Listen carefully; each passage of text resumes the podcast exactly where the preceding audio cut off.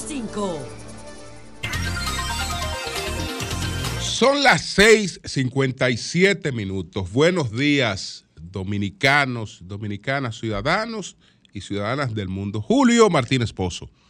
Los temas más importantes, los comentarios de los temas más importantes en el programa de mayor influencia de la radio y la televisión nacionales. Un saludo para todo el equipo del Sol de la Mañana, que hoy presentará un nuevo integrante. Un saludo para toda la audiencia de Sol y un saludo para todas las personas que siguen nuestros contenidos a través de las plataformas sociales. Vamos a tratar estos temas. Bueno, Delta Comercial eh, califica de infundadas y chantajistas las acusaciones de Bae Figueroa.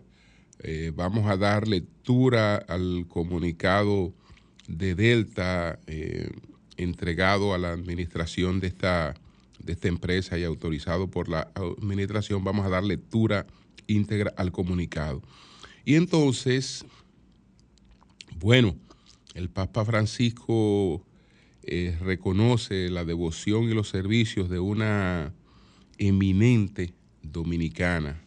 Vamos eh, pues a referirnos a la distinción de la que fue objeto ayer la magistrada Eunicis eh, Vázquez, entre, entre otros temas.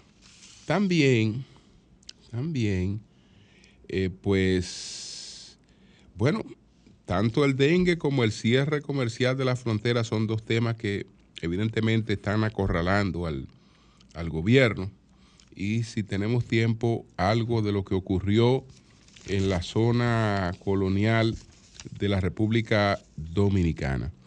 Entonces, señores, vamos a proceder de inmediato a dar lectura al comunicado de Delta Comercial. Delta Comercial, contra acusaciones infundadas y en defensa de nuestra integridad institucional.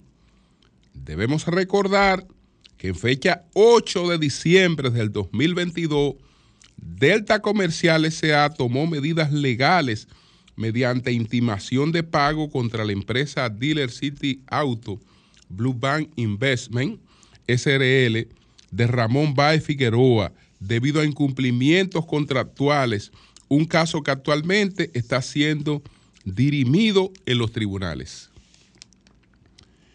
El 24 de octubre del presente año, Delta Comercial SA, junto con otras empresas, instituciones y personas de reconocida reputación, fue objeto de un acto de oposición o embargo promovido de manera irregular por Ramón Baez Figueroa y su equipo legal.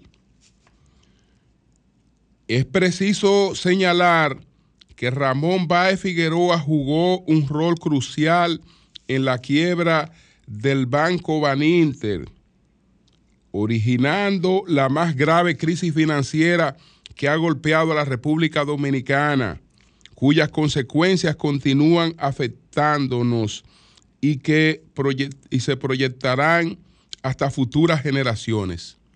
Mientras tanto, Baez Figueroa ha cumplido su condena y persiste en acciones cuestionables como la que ahora nos concierne. Subrayamos que las acusaciones dirigidas hacia nuestra empresa carecen totalmente de fundamento legal y tienen una clara intención de chantajear.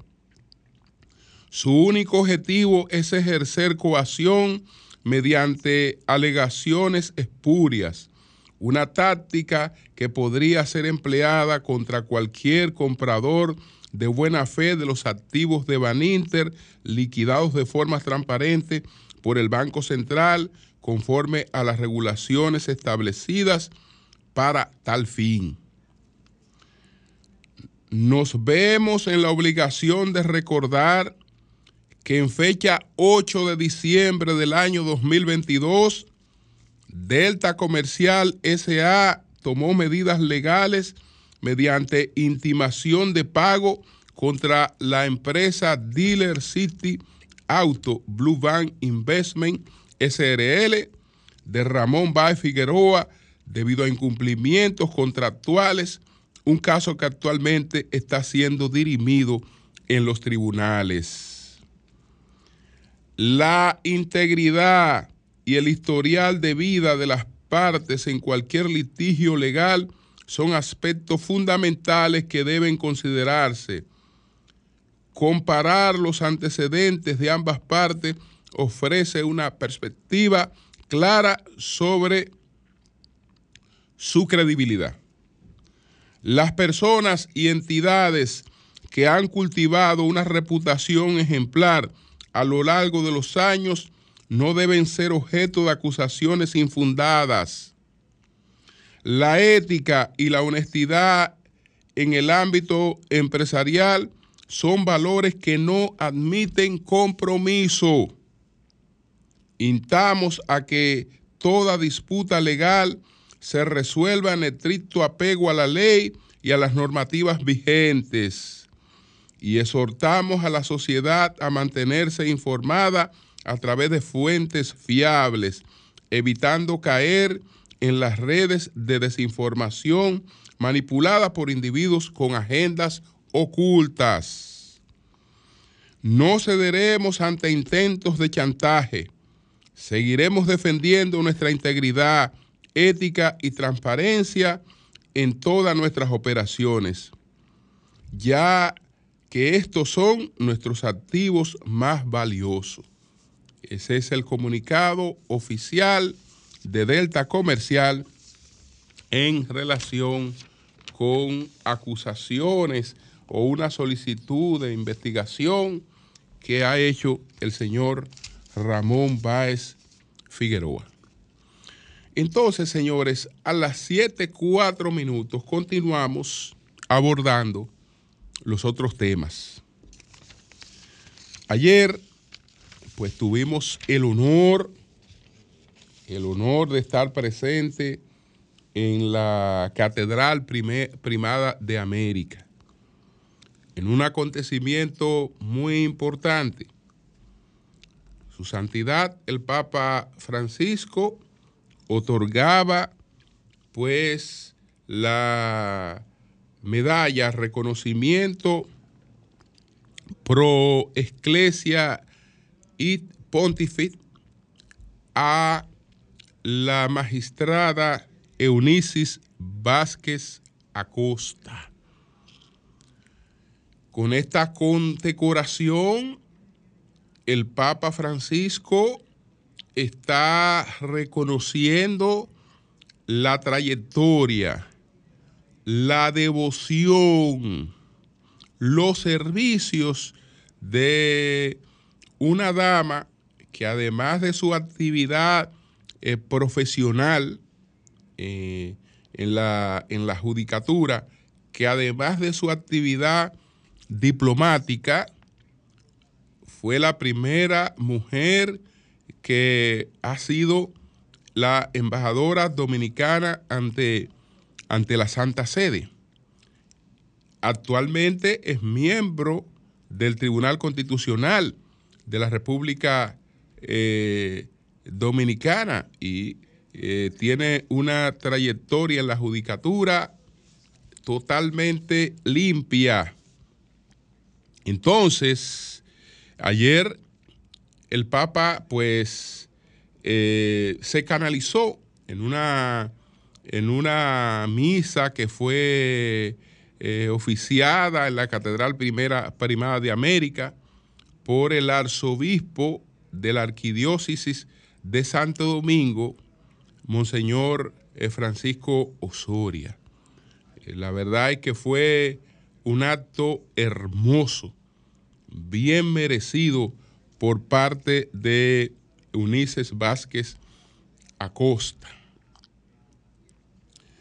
Coincidió con la clausura del sínodo que está encabezando el Papa Francisco y coincide con uno de los objetivos del Papa Francisco. El Papa Francisco quiere una iglesia más, más eclesial, no tanto clerical, sino una iglesia más eclesial. Y este reconocimiento que es el más alto, y lo voy a repetir, a pesar de lo que planteó un petulante que habló en ese acto, intentando disminuir el reconocimiento. Ese reconocimiento más alto que se pueda conceder en las condiciones en las que fue concedido a la magistrada Eunice Vázquez Acosta. El más alto, sí, el más alto. El más alto. ¿Por qué insisto en esto? Porque lamentablemente tengo que referirme a una nota discordante. A una nota discordante que fue el turno que agotó ayer en esta celebración en la catedral un obispo español que no debió hablar ahí. No debió hablar ahí. Incluso no sé en qué condición hizo uso de la palabra ahí. Me refiero a Monseñor Cecilio Raúl Versosa. Señores, se está haciendo un reconocimiento, se está otorgando esta condecoración. Toda la catedral está repleta de distintas personalidades que han ido a regocijarse de ese homenaje que el Papa Francisco le ha hecho a una dominicana eminente. Y este individuo, porque no se le puede llamar de otra, de, otra, de otra manera, aunque sea un monseñor, aunque sea este individuo, este individuo eh, viene a plantear que hubo una equivocación en decir que es la más alta, que no es la más alta, que la más alta es la que el Papa otorga a los reyes. Y, que hay otra que se otorga en términos diplomáticos y que etcétera. Es decir, usted sabe lo que es una persona que es supuestamente parte de la organización de un acto, hacer uso de la palabra para tratar de disminuir la dimensión de un acto. Usted es un abusador. Pero vayan a ver quién fue que habló ahí. Busquen la historia de ese señor que habló ahí. ¿Ustedes saben quién es ese señor? Un obispo español suspendido de la diócesis que dirigía, que era la diócesis del Rosario, y que el Papa Francisco se ha cansado de rogar que lo acepten en una diócesis española y no lo aceptan porque no vale una guayaba podrida. Es decir, en la diócesis, en, España no lo aceptan en parte. Y no es invento, vamos, voy, a leer, voy, a, voy a leer una información sobre él. Que ocurrió que Monseñor Osoria lo designó, eh, lo designó, ¿cuándo lo designó? El día de septiembre, el día de agosto, Monseñor Osoria lo designó vicario episcopal territorial. Eso fue el día de septiembre porque no, no le encontraban sitio, bueno, y, Osoria le, hace el favor. Eso fue el 10 de agosto. Pero el 26 de septiembre, Osoria tiene que anular eso. Y nombra a otra persona donde mismo había nombrado a este caballero, que yo no sé en condición de qué hizo uso de la palabra ahí, porque no le correspondía. y menos para lo que hizo, que no es más que un abusador. Entonces, fíjense quién es este caballero. Informaticana ha tenido acceso a una circular del arzobispo de Santo Domingo, República Dominicana, en la que informa al clero de la salida de Versosa de la arquidiócesis. Estamos hablando de un nombramiento que no duró 30 días. No duró 30 días. En apenas dos, dos meses, bueno, duró dos meses, Raúl Versosa ha pasado de ser nombrado vicario episcopal territorial de dicha archidiócesis a abandonar el encargo. En una carta del pasado 10 de agosto, Francisco Soria Costa, arzobispo metropolitano de Santo Domingo, envió una carta a todos los miembros de la diócesis en la que confirmaba al obispo español como vicario episcopal territorial. El arzobispo escribió sobre Versosa que nos ha venido prestando una valiosa ayuda desde que el Santo Padre Francisco nos, nos los ha enviado como obispo misionero, colaborando de diversas áreas pastorales con entrega generosa. Ya ustedes saben que cuando el Papa lo envió para acá, y que como obispo misionero, siendo eh, cabeza de una diócesis en España, eh, no, no, no, no es porque él haya tenido un desempeño honorable. No es porque haya tenido un desempeño honorable, porque a nadie lo quitan de cabeza de una diócesis para mandarlo a otro país a ayudar a diócesis.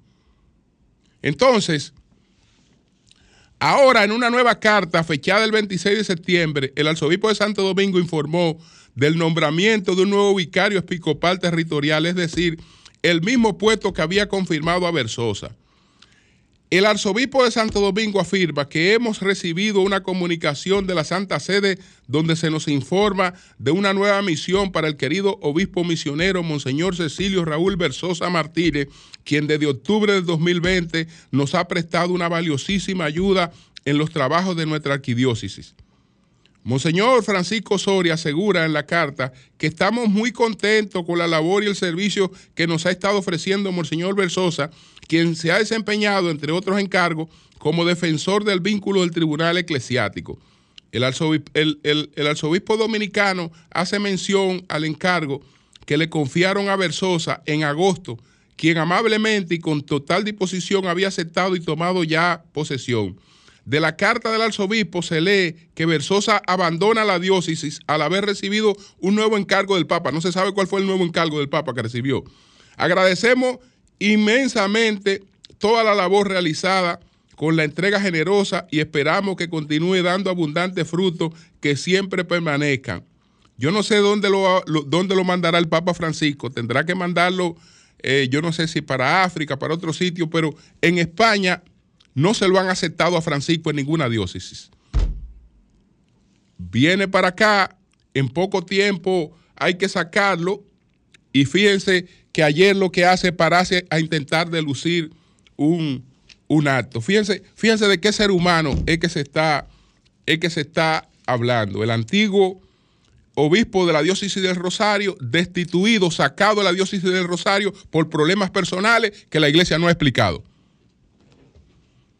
Entonces, quería decir eso y que me, excuso de antemano con la magistrada Unice Vázquez Acosta, porque eh, no quiero, eh, digamos, afectar este reconocimiento, pero el que lo afectó fue ese individuo que habló ahí.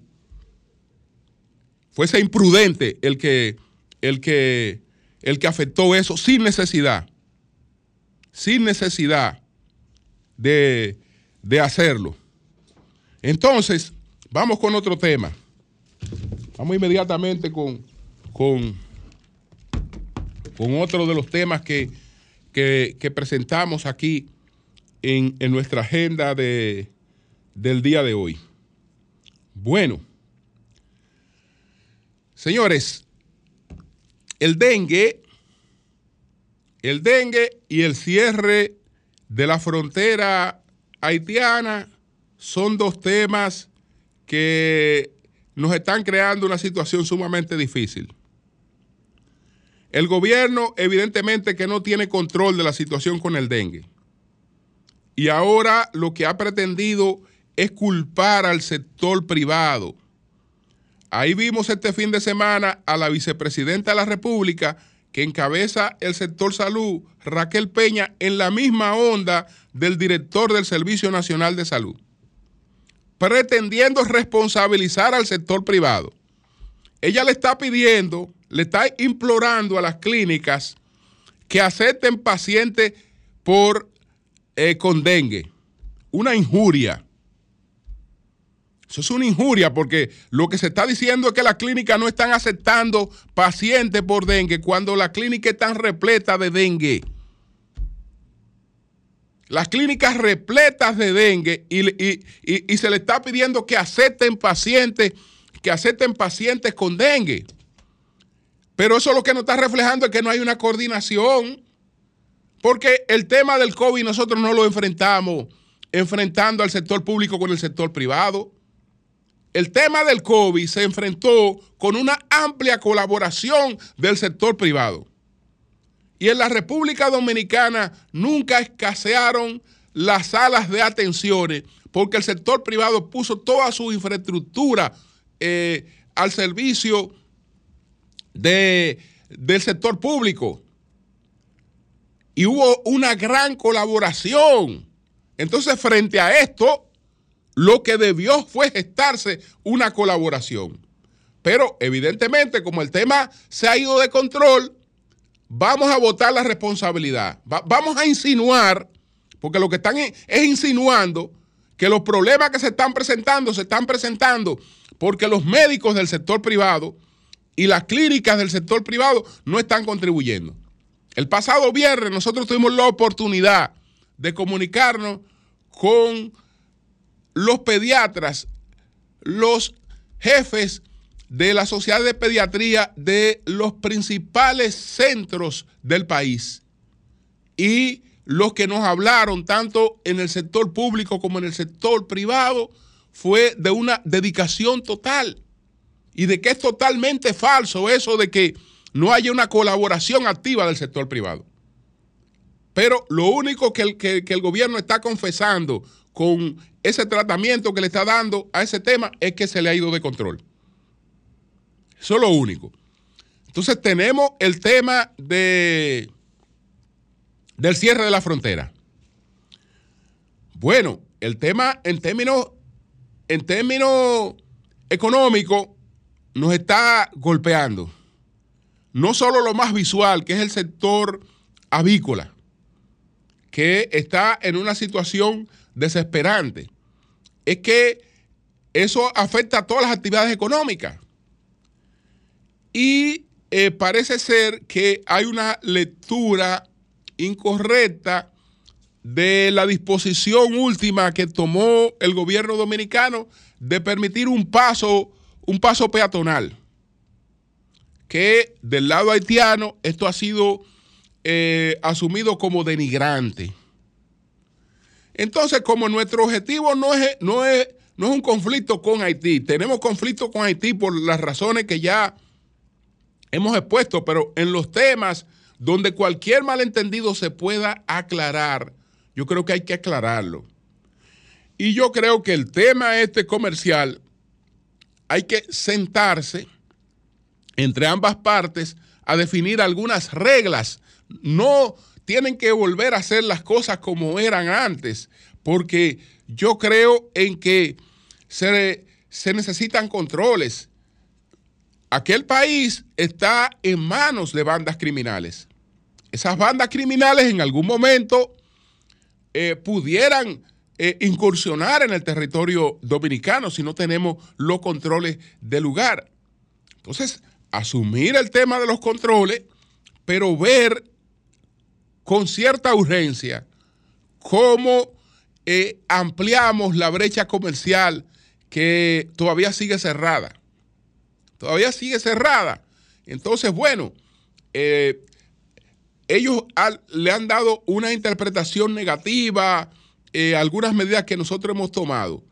Eh, en ese sentido, la gente que hace comercialización con la República Dominicana lo que le interesa es hacer comercialización con la República Dominicana.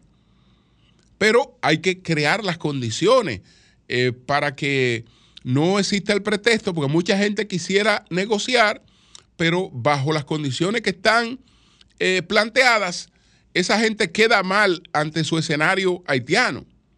Y eh, en esas condiciones, la cosa es difícil. Entonces, esas son las dos urgencias que tiene el gobierno ahora mismo. Fuera de control. El tema del impacto económico, del impacto económico del cierre de la frontera que sí nos está, nos está golpeando nos está, nos está dando fuerte.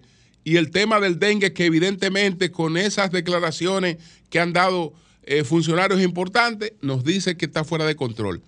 ¿Qué va a pasar hoy? Yo no sé qué va a pasar hoy, porque, bueno, está la acostumbrada semanal del presidente, pero a las 7 está convocado un consejo de gobierno. ¿Qué ocurre? Que se da la semanal, pero entonces la semanal tendría un límite, porque temas, los temas que vayan a ser tratados y acordados en el Consejo de Gobierno que se va a celebrar a las 7 de la noche, no, no pueden ser adelantados o no es correcto que sean adelantados. Y se supone que tras eh, la conclusión del Consejo de Gobierno debe haber un informe de lo que allí se acordó. Entonces, como que el gobierno tendría que ver qué, qué hacer en, esta, en, esto, en, esto, en estos dos, dos escenarios, porque habría uno que ya uno sabe que estaría limitado. Estaría limitado porque eh, habrán cosas importantes que no podrán adelantarse. Por algo se convoca el Consejo. Y desde luego que el Consejo tiene que ver con estos temas. Porque estas son, para mí, en estos momentos, los dos principales desafíos que tiene el gobierno en estos momentos. Dengue e impacto económico del cierre de la frontera con, con Haití. Entonces, si hay un consejo de gobierno y en el Consejo de Gobierno pudieran salir medidas, ya veremos qué pasa con la anticipación, que habría, habría que, coordinar eso en términos, en términos informativos para que no se produzca un, asunto ahí de, dispersión en, en, ese, en ese caso. Bueno, señores, decir decir que el individuo Robert Carr, se llamaba Robert Carr, Robert Carr fue el individuo que en Lewiston, en, en, Maine, pues produjo un ataque. En principio se hablaba de 22 muertos, pero fueron 18 muertos y 13 heridos. Este individuo, Robert Carr, Robert Carr apareció muerto dentro de un camión de reciclaje. Él trabajaba para esa empresa. Estamos hablando de un individuo de apenas 40 años de edad. 40 años de edad. Entonces, señores, hay que estar muy alerta, estar muy alerta y ver cómo nos vamos preparando para producir algunos cambios. Para producir algunos cambios, porque es que este hecho, este hecho no es un hecho aislado. Este hecho no es un hecho aislado. Este hecho está asociado, muy asociado al tipo de sociedad que estamos viviendo. Muy asociado al tipo de sociedad que estamos viviendo. Byung-Chul Han, Byung-Chul Han, eh, eh, la llama eh, la sociedad del cansancio la sociedad del cansancio, esa sociedad eh, que podemos definir como tardomoderna, ya no es la sociedad industrial, que era una sociedad disciplinaria. En esa sociedad disciplinaria, pues eh, los problemas que se producían eran otros esa sociedad disciplinaria generaba, eh, dice él, locos y criminales. Esta sociedad, que es la llamada sociedad del rendimiento, del, del rendimiento, tiene una de sus expresiones en la depresión. En la depresión, es decir, nosotros en la sociedad del rendimiento, ¿cuál es la sociedad del rendimiento? La sociedad del rendimiento es una sociedad en la que todos estamos más sobreexplotados que antes. Porque antes el problema era que yo trabajaba para una persona o para una empresa y yo sentía que eso me explotaba, pero cuando yo me iba de la fábrica, cuando yo me iba de la empresa, ya yo no estaba en un espacio de trabajo. Pero resulta que ahora el bendito almacén me acompaña a la sala de mi casa, me acompaña a la terraza, es decir, donde quiera que estoy, estoy con el trabajo, porque eh, el trabajo ya no es lo que yo hacía para, para, para otros, es lo que hago para, para mí, para ser más eficiente. Y en esa carrera, en esa carrera, eh, hay una sobreexplotación, hay, hay, hay un colapso, hay un colapso que él lo, refleja o lo resume en gran medida en tres enfermedades eh, que, que en silencio están abundando. En silencio están abundando. Él se refiere al trastorno por déficit de atención e hiperactividad, que se llama TDA, TDAH, trastorno por déficit de atención por hiperactividad, trastorno del límite de la personalidad, TLP, y síndrome del desgaste ocupacional. Entonces, ¿qué ocurre? Era eh, Catón, pero Catón el viejo.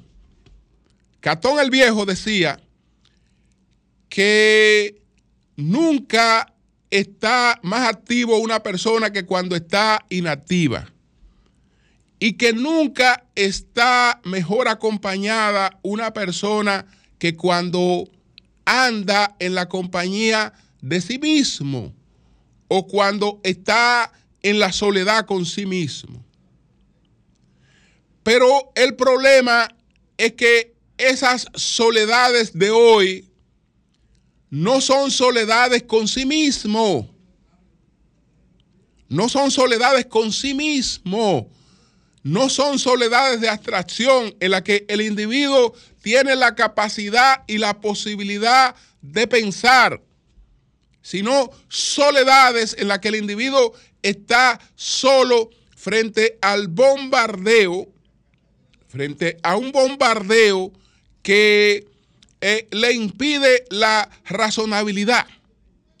Y de ese tipo de cosas se pueden desprender situaciones inexplicable. Inexplicable. Inexplicable porque eh, si estamos hablando de una sociedad en la que 70 mil personas todos los años se quitan la vida con sobredosis, el que se está dando una sobredosis sabe que va hacia la muerte. Pero cuando vemos también el alto nivel de personas que, le, que, que le hablaba de más de 6 millones de personas que en sus conversaciones solamente en Facebook hablan de, de suicidio, hablan de quitarse la vida. El que anda en esas, el que anda en esas, eh, pues puede llevar a cabo ese hecho acompañado de cualquier otra cuestión que le dé connotación a lo que ya decidió.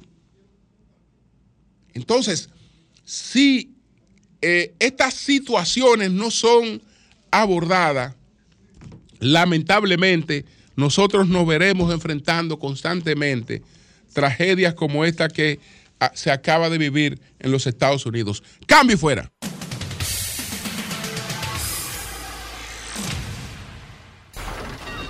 Comunícate 809 540 165 1833 610-1065 desde los Estados Unidos.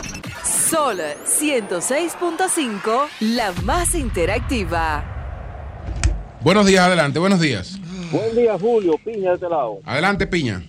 dice la palabra, y que de entre vosotros mismos se levantarán algunos hablando cosas perversas para arrastrar a los, a los discípulos tras ellos. Te digo eso porque recuerde que el presidente no se enteró que era presidente hace un año atrás. Ahora él sabe que el presidente, todos los problemas que él provoca o deja que se provoquen, él sale como el, el, el que el abanderado y va y lo resuelve. Ya era primero la primera la, la, la vicepresidenta, ya la vicepresidenta no está en campaña, ahora hay que levantarlo, ahora él sale a todos los problemas que los funcionarios inectos no pueden resolver. Y él, para mí que él deja que eso ocurra para después venir como El Salvador.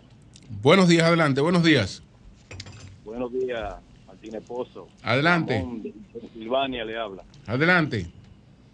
Óigase, Martínez Pozo, mire, yo le estoy llamando con el caso de nosotros los dominicanos aquí en el exterior. Mire, yo tengo 13 años fuera de República Dominicana, ya no cotizo en los fondos de pensión en la FP. Y le pedimos al gobierno dominicano que por favor, y siempre yo escucho su comentario en la mañana, yo quiero que nos agende a nosotros, a los dominicanos en el exterior, sobre este tema, porque mire, ya 13 años que no cotizo tengo 51 años de edad, no califico para pensión, pero mi pensión va a ser aquí en Estados Unidos. ¿Por qué el banco tiene que tener ese dinero allá? Ya yo no vivo allá, yo no quiero vivir allá. Entonces, el gobierno acepta que nos estafen. Yo espero que por favor nos devuelvan nuestro dinero. Mire, usted abordó lo de los 10 dólares. Ojalá lo pongan así en la entrada allá. Lo que nos interesa a nosotros es que nos devuelvan nuestro dinero de los fondos de pensiones. Ya estamos cansados y queremos hacer un informe al Departamento de Estado. Bien. Buenos días, buenos días, adelante. Buen día, Martín Esposo. Sí, adelante. Gómez de Villamella. Gómez, eh, eh, mira Martínez. Sí. El Intran y ese muchacho no pegan una. ¿Tú no viste lo que pusieron en el peaje que tú llegas a las Américas? ¿Tú no viste lo que pusieron? ¿Qué pusieron?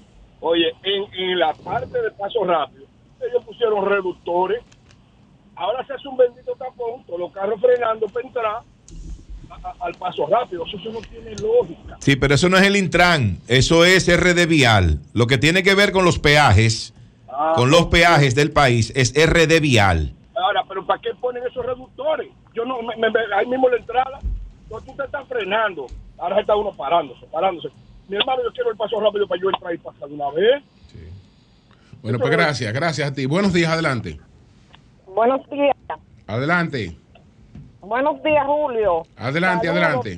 Sí, sí, sí. Peneida Guzmán, Santo Domingo Norte. Adelante. quiero hacerle un llamado, Julio, a los padres, junta de vecinos, organizaciones sin fines de lucro, que nunca hablan ni se sienten, dándole al gobierno fondos, pero no vemos las organizaciones en la calle ayudando con esta epidemia del dengue, porque el dengue solamente se, se elimina cuando nosotros mismos no dejamos agua, Julio, acumulada, tú sabes, en los baños de muchas madres, ellos almacenan agua en tanques, señores, boten esa agua. Gracias. Bien, buenos días, adelante, buenos días. Buen día. Adelante, adelante. Julio, eh, yo tengo una queja que contarte. Mira, sí. yo soy dirigente del transporte escolar aquí en San Cristóbal. Sí. Nosotros tenemos una inquietud. A nosotros nos juramentó el mismo Luis Abinader en su primero, en su primer periodo. Todavía nosotros estamos esperando pertenecer al transporte público gratuito. En su primer año, te diría. Sí, ajá. Sí. Si tú te das cuenta, el transporte público gratuito se ha estado manejando mal porque al transporte, a los verdaderos transportistas escolares aún no han sido tomados en cuenta. Y nosotros queremos llamar la atención del presidente. Nos hemos reunido dos, en dos ocasiones con paliza allá en el palacio y aún no, no, han encontrado un bajadero a la situación de nosotros. Entonces, hay uno, un video que está sonando por ahí ahora de esta empresa que aquí yo ahora el, el transporte que está trabajando mal y si hubiese tomado en cuenta el verdadero sector de transporte escolar, esa situación no hubiese estado pasando. Es todo. Bien, son las 7:40 minutos. Buenos días, Eury, adelante. Buenos días, gracias al Dios Todopoderoso. Jesús, mi Señor, Salvador y Guía, como siempre. Inicio con la palabra de Dios. Todo lo que Dios ha creado es bueno y nada es despreciable si se recibe con acción de gracias, porque la palabra de Dios y la oración lo santifican. Primera de Timoteo 4, Cuatro. Gracias a Dios por todas las cosas. Bueno, estoy de retorno al programa nuevamente después de unos días de... Estuve en Europa con la familia. Quiero agradecer a Pablo Gómez, el periodista Pablo Gómez, que escribió el libro Morir en Bruselas, que nos dio un trato. Estuvimos en, Bruselas, nos llevó a la casa donde murió el Moreno y no es un, un, recorrido por todo lo que tiene que ver esa historia. Gracias de verdad, Pablo, por, esa, por ese trato. Y al embajador en Alemania, Francisco Caraballo, y al ministro consejero Julio Alberto Martínez, que también nos dieron un trato muy especial en Berlín. Le entregué el libro de los presidentes dominicanos y el derecho del documental que lo van a llevar al Instituto Iberoamericano de Berlín, que es una de las principales instituciones de investigación y de recopilación de libros y documentos de América Latina y el embajador y el ministro consejero Julio Alberto nos prometieron que van a llevarlo y que van a tratar de hacer una actividad para la comunidad dominicana allá en Berlín. Gracias de verdad por todo este trato a toda esta gente que nos sirvió de apoyo, las comunidades dominicanas que pudimos contactar y lógicamente todo lo que esto implica. Miren, el presupuesto que planteó el gobierno y que lógicamente como tiene el control del, del Congreso lo va a aprobar, es de 1.371.992 millones. Pero tiene una situación muy difícil y muy complicada. ¿Cuál es? Que se va a pagar casi el 20% en intereses de la deuda pública. Estamos hablando de 295 mil millones de pesos en pago, da, nada más de intereses, no es de la deuda, de intereses de la deuda. Esa es la quinta parte del presupuesto. ¿Por qué? O sea, ¿por qué tanto dinero pagado por la deuda? Bueno, señores, lo que pasa es que la República Dominicana en los últimos tres años ha tenido el mayor endeudamiento que en los 168 años que tiene la República Dominicana de existencia. El mayor endeudamiento ha habido en los últimos tres años.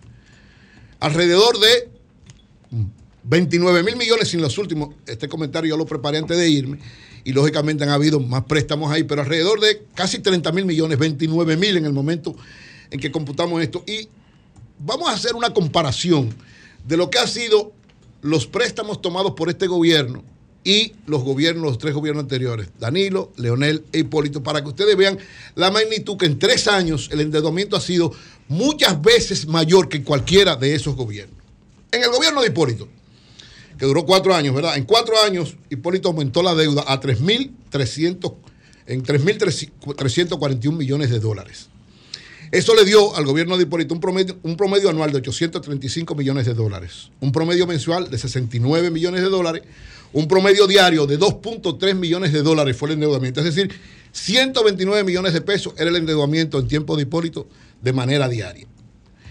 En el gobierno del Leonel del 2004 al 2012, estoy hablando ¿verdad? a partir de después de, de Hipólito, Leonel aumentó la deuda en 12.878 millones de dólares en ocho años. Esto le daba un promedio anual de 1.609 millones de dólares, un promedio mensual de 262 millones y un promedio diario de 8.7 millones de dólares. Es decir, 489 millones de pesos diarios tomaba Leonel prestado, tomó Leonel prestado en su gobierno. En el caso de Danilo, del 2012 al 2020, 8, 8 años, en 8 años Danilo aumentó la deuda en 25.159 millones, en 8 años. Un promedio anual de 3.144 millones, un promedio mensual de 262 millones y un promedio diario de 8.7 millones de dólares. Es decir, diariamente en los gobiernos de Danilo se tomaron 489 millones de pesos prestados. Ahora, miren esto.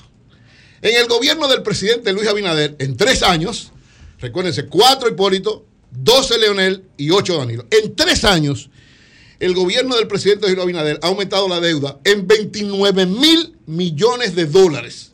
Es decir, más que todos los otros juntos, tres veces más que Danilo, seis veces más que Leonel y once veces más que Hipólito. El promedio mensual de este gobierno en los préstamos ha sido de 805 millones de dólares, tres veces más que Danilo, 5.3 veces más que Leonel y 11 veces más que Hipólito. El promedio diario de este gobierno es 24 millones de dólares diarios, es decir, 1.343 millones de pesos diarios ha tomado este gobierno. 56, 556 millones por hora y 900 mil pesos por minuto. Si cada minuto este gobierno ha cogido un millón de pesos prestado para pagar intereses de eso. Es decir, que en solo tres años, en los tres años de este gobierno, la deuda se ha incrementado 2.7 veces más que en los ocho años de Danilo 5.3 veces más que en los 12 años de Lionel y 10 veces más que en los cuatro años de Hipólito Mejía. Es decir, que el actual presidente, Luis Abinader, es el presidente que más ha endeudado a la República Dominicana. Ha llevado la deuda pública por encima, o sea, si ha tomado 39 mil más los 24 mil que había, por encima de 50 mil millones de dólares, casi 60 mil millones de dólares. El promedio diario, reitero, de este gobierno en estos tres años es 24 millones de dólares diarios, 1.344 millones de pesos, es eso, 56 millones de pesos por hora y 900 mil pesos por minuto, casi un millón de pesos por minuto. Esto significa, señores, por eso, el nuevo presupuesto de la República Dominicana solo en intereses. Recuérdense, intereses pago de los préstamos por tomarlo. No se está pagando nada de capital, la deuda sigue igualita. Solo por intereses, la cuarta parte del presupuesto, 295 mil millones de pesos en intereses de la deuda están establecidos en el nuevo presupuesto. Este nuevo presupuesto, además, plantea nuevas deudas. Alrededor del 25% se estima que seguirá. Es decir, que esta lamentable dolorosa y difícil situación de endeudamiento se va a multiplicar en el año 2025. Este gobierno del presidente Luis Abinader tiene una realidad especial, lógicamente. Hubo una situación en términos de lo que tuvo que ver con, con el COVID, pero eso ya hace tres años. El ritmo ha sido igual, permanente.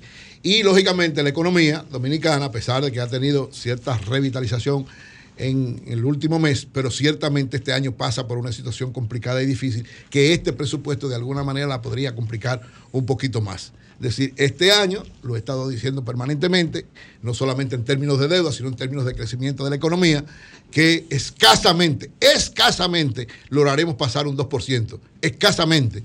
Si el comportamiento de octubre fue bueno, si noviembre y diciembre también es bueno, porque hasta septiembre habíamos crecido un 1.2%. Es decir, esta situación de la deuda es un pendón, es una espada clavada en el corazón de la economía dominicana. Son las 7:49 minutos. Buenos días, Marilena, adelante.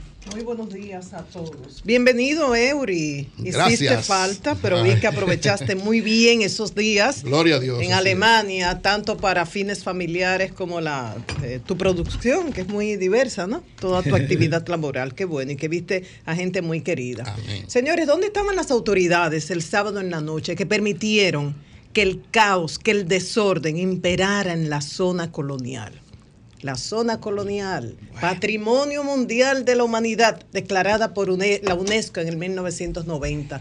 La zona colonial donde se ha invertido cerca de 400 millones de pesos en los últimos años en un acuerdo y financiamiento con el BID, el Ministerio de Turismo y la Alcaldía de Santo Domingo. ¿Y qué ocurrió en la zona? Bueno, grupos de diferentes sectores fueron a celebrar eh, fiesta de disfraces con motivo de Halloween, una tradición norteamericana de Estados Unidos y que aquí algunos la celebran. Y también se habló de que había un premio escondido que ofreció una persona de 200 mil pesos y que iban a haber cámaras ocultas. Hmm. El tema es que de repente en la noche, esto duró como hasta las 4 o 5 de la hmm. mañana, Residentes en la zona que tienen como 50 años viviendo allá dicen que nunca antes habían visto algo así. Y fíjense que han habido desórdenes en la zona, pero quizás en otras ocasiones fueron controlados a tiempo, lo que no se hizo en esta ocasión y gracias a Dios que no hubo muerto. Entonces estaban ahí celebrando un grupo, sobre todo en el Parque Duarte, que está en Naostos con Padre Villini y en el Parque Colón. De repente sonaron unos tiroteos. El comportamiento hacía pensar a los que residen en la zona y los que estaban visitando el área que estaban bajo los efectos de sustancias prohibidas, porque dicen, nadie en una condición normal hace eso.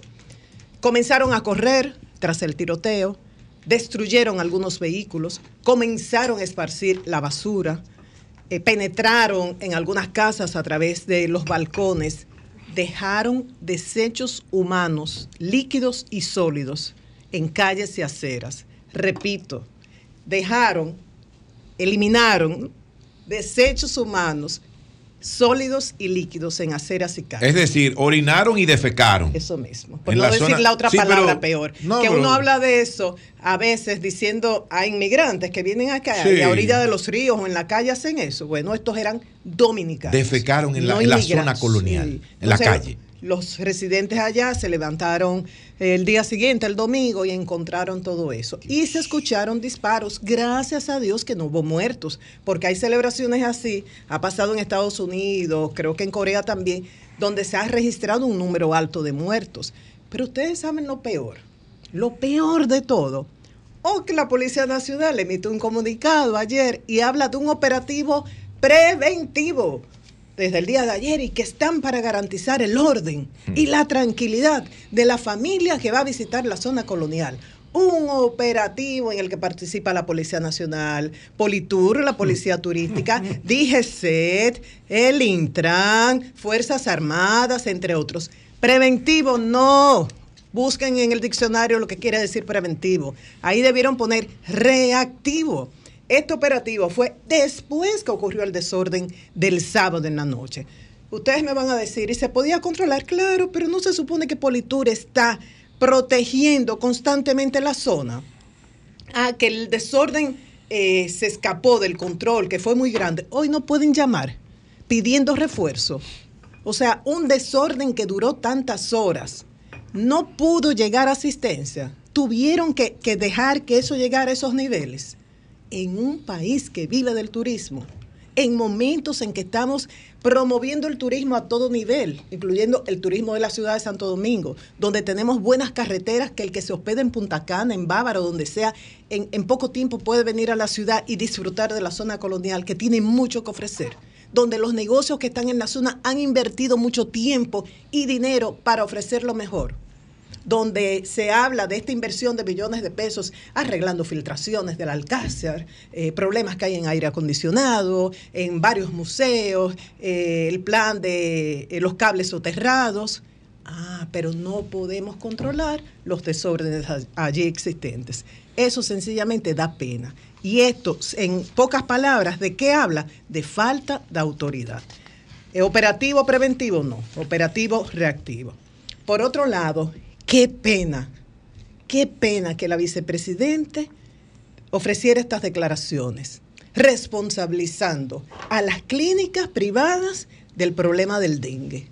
El viernes, cuando estuvo la presidenta de la Sociedad Dominicana de Pediatría, que a mí me impresionó por la, profundidad de sus planteamientos, su, eh, ese mantener en el punto del medio de que estamos en contra las declaraciones del doctor Mario Lama, pero pedimos a los pediatras que sigan recorriendo la milla extra. Ante esas declaraciones yo decía, bueno, quizás la vicepresidenta Raquel Peña, que durante un tiempo estuvo presidiendo el gabinete de salud, como mujer que tiene esa energía femenina, que se caracteriza por buscar la armonía, digo, quizás puede intervenir. Nunca me imaginé que Raquel Peña podía dar unas declaraciones en este sentido. Miren, si Pedro y yo tenemos diferencias, pero hay un elemento que nos perjudica a ambos, Pedro y yo decimos, Pedro, mi amor, vamos a dejar las diferencias a un lado y vamos a unirnos para enfrentar este enemigo común, este, este daño que nos puede hacer. El dengue es algo que nos afecta a todos. ¿Cómo las autoridades van a pelear con el sector privado cuando el sector privado lo único que ha hecho es atender a los pacientes que van con dengue, con influenza, con una serie de enfermedades que tenemos hoy día? Todos reconocen que es una, esto es algo endémico, que cíclicamente hay brotes, que a veces no hay conciencia en la ciudadanía que mantenemos muchos criaderos, que vamos a última hora con los pacientes, todo el mundo está claro en eso, pero también están claros de que quizás no se, se ha seguido con el plan preventivo. Y yo no sé por qué hablan así, porque tanto el doctor Mario Lama como la vicepresidenta Raquel Peña tienen que recordar que las clínicas privadas cuentan con un vocero que habla claro él habla muy claro, el presidente Dan de Clip. ¿Y qué dijo el doctor Rafael Mena? Bueno, le había dicho ante las declaraciones del doctor Mario Lama, las calificó de desafortunadas, irrespetuosas, calumniosas y que lo único que hacen es ocultar la ineficiencia del gobierno. Eh, en cuanto al plan de prevención del dengue. Dice que las emergencias y las, camas de internamiento se encuentran abarrotadas de niños, pero no solamente dengue, dengue en primer lugar, pero también influenza, trastornos gastrointestinales, entre, entre otras enfermedades. Pero él recordaba, dice, fue el sector privado que aportó más de 500 camas en la pasada epidemia del COVID-19, que fueron ellos que invirtieron millones de pesos en la compra de ventiladores, medicamentos y habilitando áreas para ampliar las unidades de cuidados intensivos. Y dice que desde hace mucho tiempo que se, que se sabe que sin mosquito no hay dengue. Dicen, ¿ustedes saben cuál es el problema? Que las autoridades han sido tímidas a la hora de realizar tareas de prevención domiciliaria. Entonces, si queremos enfrentar el dengue, vamos a aliarnos a los que están trabajando tanto en hospitales públicos como en las clínicas privadas. Y finalmente, hubo un incendio en la barcaza que está en Los Negros, en Puerto Viejo, en Asua.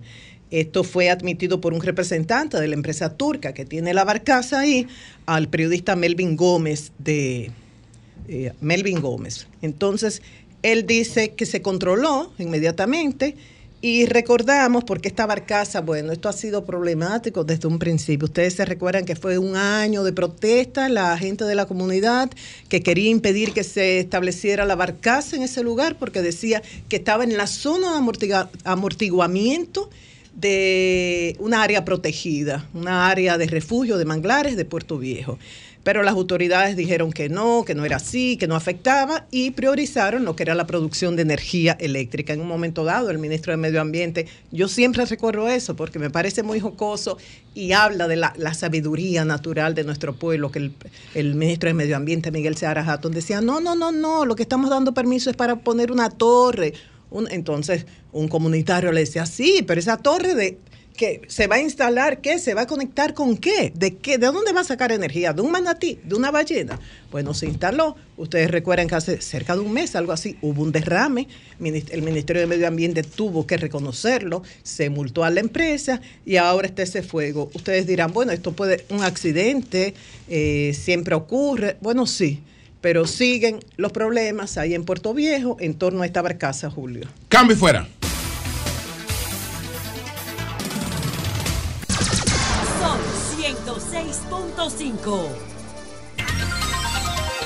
La doctora Alba Evangelista, ella es la presidenta de la Sociedad Dominicana de Pediatría de San Francisco de Macorís. Buenos días, doctora, ¿cómo está usted? Doctora, ¿nos escucha? Sí. Ah, buenos días. Buenos días, doctora Alba Evangelista. Eh, quisiéramos, por favor... ¿eh? María Evangelista Alba. María Evangelista Alba. Bueno. Sí. Por favor, explíquenos cuál es la situación de, del dengue en San Francisco de Macorís. Bueno, la situación del dengue en San Francisco de Macorís es, yo creo, la misma que existe en todo el país. Los hospitales, las clínicas abarrotadas, no hay habitaciones en la clínica porque están todas llenas, no hay habitaciones en los hospitales porque están todo lleno. El, el Servicio Nacional de Salud o el Ministerio, no sé a quién se le ocurrió la brillante idea de intervenir todos los hospitales municipales al mismo tiempo. Entonces, eso ha congestionado el, el Hospital San Vicente de Paul, que es nuestro sitio de referencia, como los hospitales municipales están intervenidos casi todos, entonces la reducción de la cama ha sido eh, espantosa. Las clínicas no dan abasto. Cada, cada día hay que estar refiriendo incluso a otras ciudades, a otros eh, centros, los casos. En el, en el centro, yo trabajo en un centro privado, el hospital donde yo trabajo del ministerio está intervenido y solamente damos consulta. Porque no tenemos, incluso estamos en una una dando la consulta de especialidad, o sea que no hay espacio ni siquiera para uno hidratar más de un paciente. Y eh, entonces todos los pacientes del MIUNA de mi hospital, hay que referirlo y eso congestiona mucho el Hospital San Vicente de Paul. Entonces, en el centro privado, donde yo laboro también, eso es full, full, full, full. No hay una habitación, no aparece, se va uno, llegan cinco, porque también llegan referidos de otros pueblos, específicamente de Nagua y de Cotuí. Allá se refieren mucho los pacientes que están ya complicados con el dengue, los refieren a mi centro porque nosotros tenemos una unidad de cuidado intensivo con un intensivista pediátrico que puede dar el soporte que requiere el paciente en una condición de un dengue grave.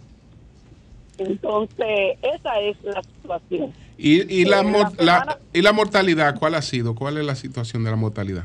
Supiera que no hemos tenido mortalidad. Según recibí el informe la semana pasada de la de la directora del, del servicio de pediatría del San Vicente, me reportó cero mortalidad. Y en mi centro no ha habido mortalidad tampoco. Eh, no sé eh, eh, para si han habido mortalidad en otros centros privados de la ciudad o en los alrededores, pero nosotros tuvimos noticia de una mortalidad de un adolescente que murió camino a Santiago y otro niño que fue referido de Cotuí a San Francisco. En San Francisco no encontramos espacio, se trasladó a Santiago y murió en el camino. Esas dos mortalidades yo tengo de referencia. Podrían haber otras, pero esas son las que yo conozco. Doctora Evangelista, ¿Cuál es su opinión de lo que ha dicho el director del Servicio Nacional de Salud, el doctor Mario Lama, de que los pediatras, sobre todo de centros privados, eh, refieren a los niños a los hospitales públicos como si estuvieran rebotando los de las clínicas privadas? ¿Qué hay de cierto en todo esto?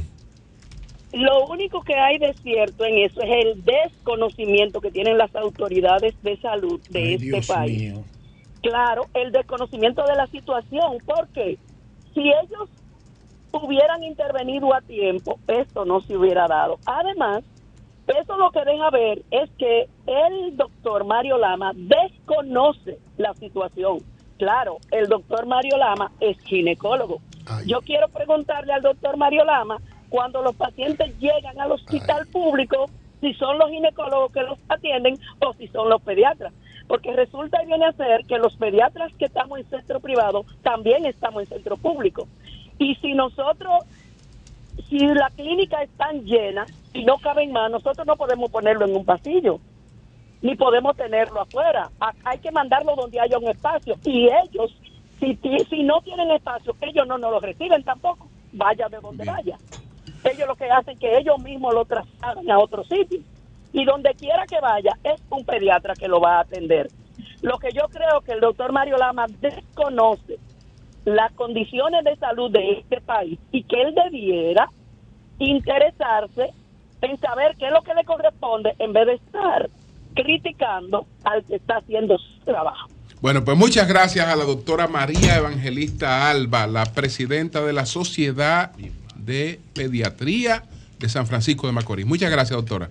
Gracias a ustedes. Muchas gracias, muchas gracias. Bueno, señores, son las 8, eh, 11 minutos. Buenos días, allí adelante. Gracias, don Julio Martínez Pozo. Muy buenos días a todo el país y por supuesto a este equipazo del sol de la mañana.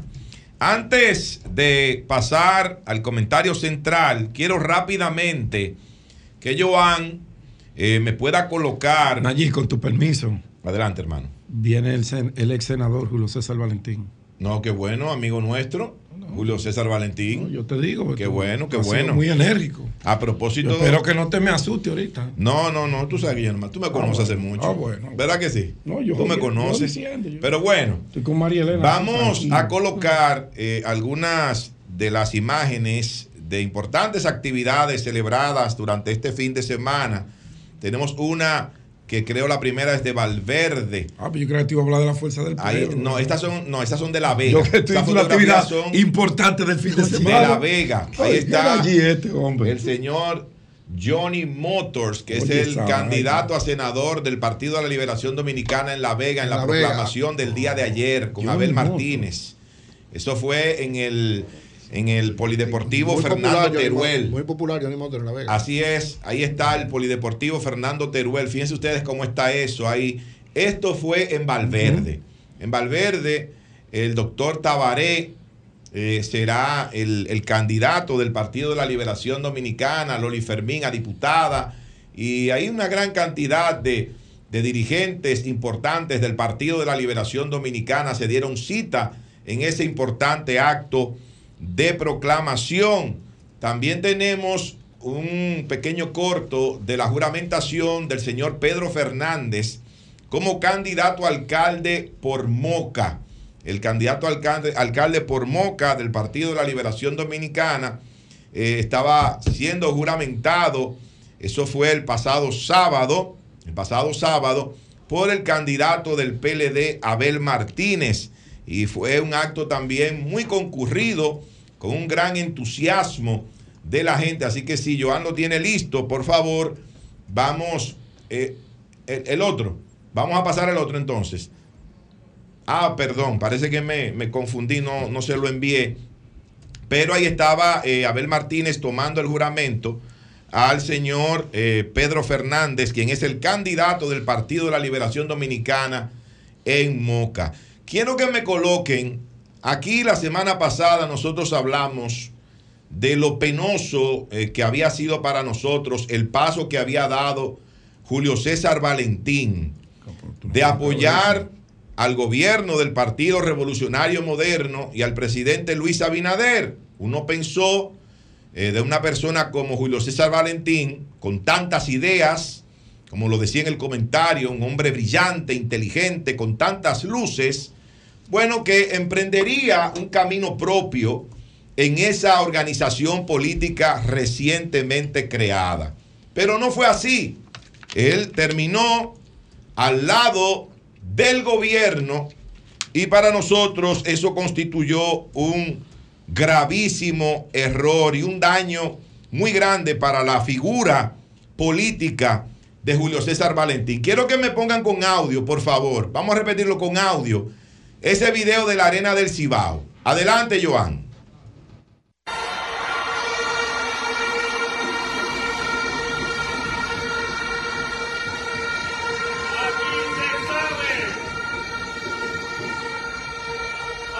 se sabe hacia dónde vamos. Y por eso, para seguir con la transparencia, el cambio sigue. Las obras, el cambio. Para seguir con las ayudas sociales. Que ya no se sabe qué es lo que, ni cómo piensa, ni de qué manera van a actuar.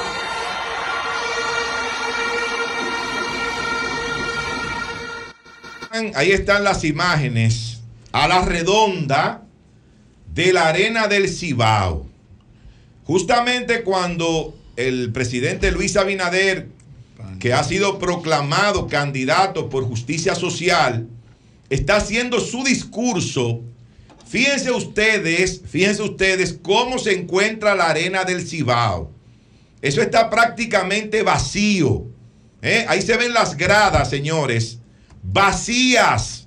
Parece que si hubo gente en algún momento en esas gradas, parece que se cansaron y abandonaron la actividad antes del discurso del candidato presidencial de ese partido, Justicia Social. Eso yo no me lo estoy inventando, ustedes lo pudieron ver y lo pueden analizar y ahí se escucha bastante clara la voz del presidente Luis Abinader, candidato presidencial también de Justicia Social, donde está diciendo que para que haya más cambio, eh, como parte, ¿verdad?, de su discurso.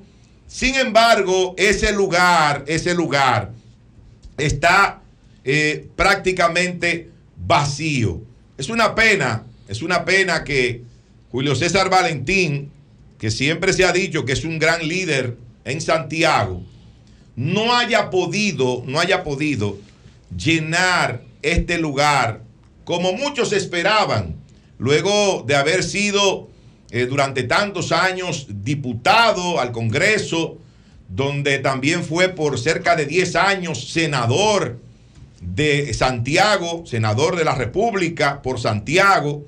Y fíjense ustedes cómo para recibir y de, una, y de otra manera también proclamar al presidente Luis Abinader como candidato de su partido, fíjense la triste y pobre asistencia en este importante escenario que es la arena del Cibao. Por otro lado, señores, yo quiero llamar la atención del Ministerio de Interior y Policía.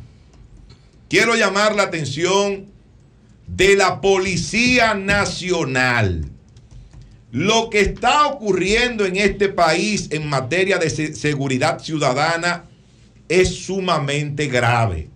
Señores, el señor Ricardo Rosario, que es presidente de un grupo de detallistas, es decir, de pequeños comerciantes que tienen colmados en los sectores, sobre todo populares, de nuestro país, hizo una grave revelación.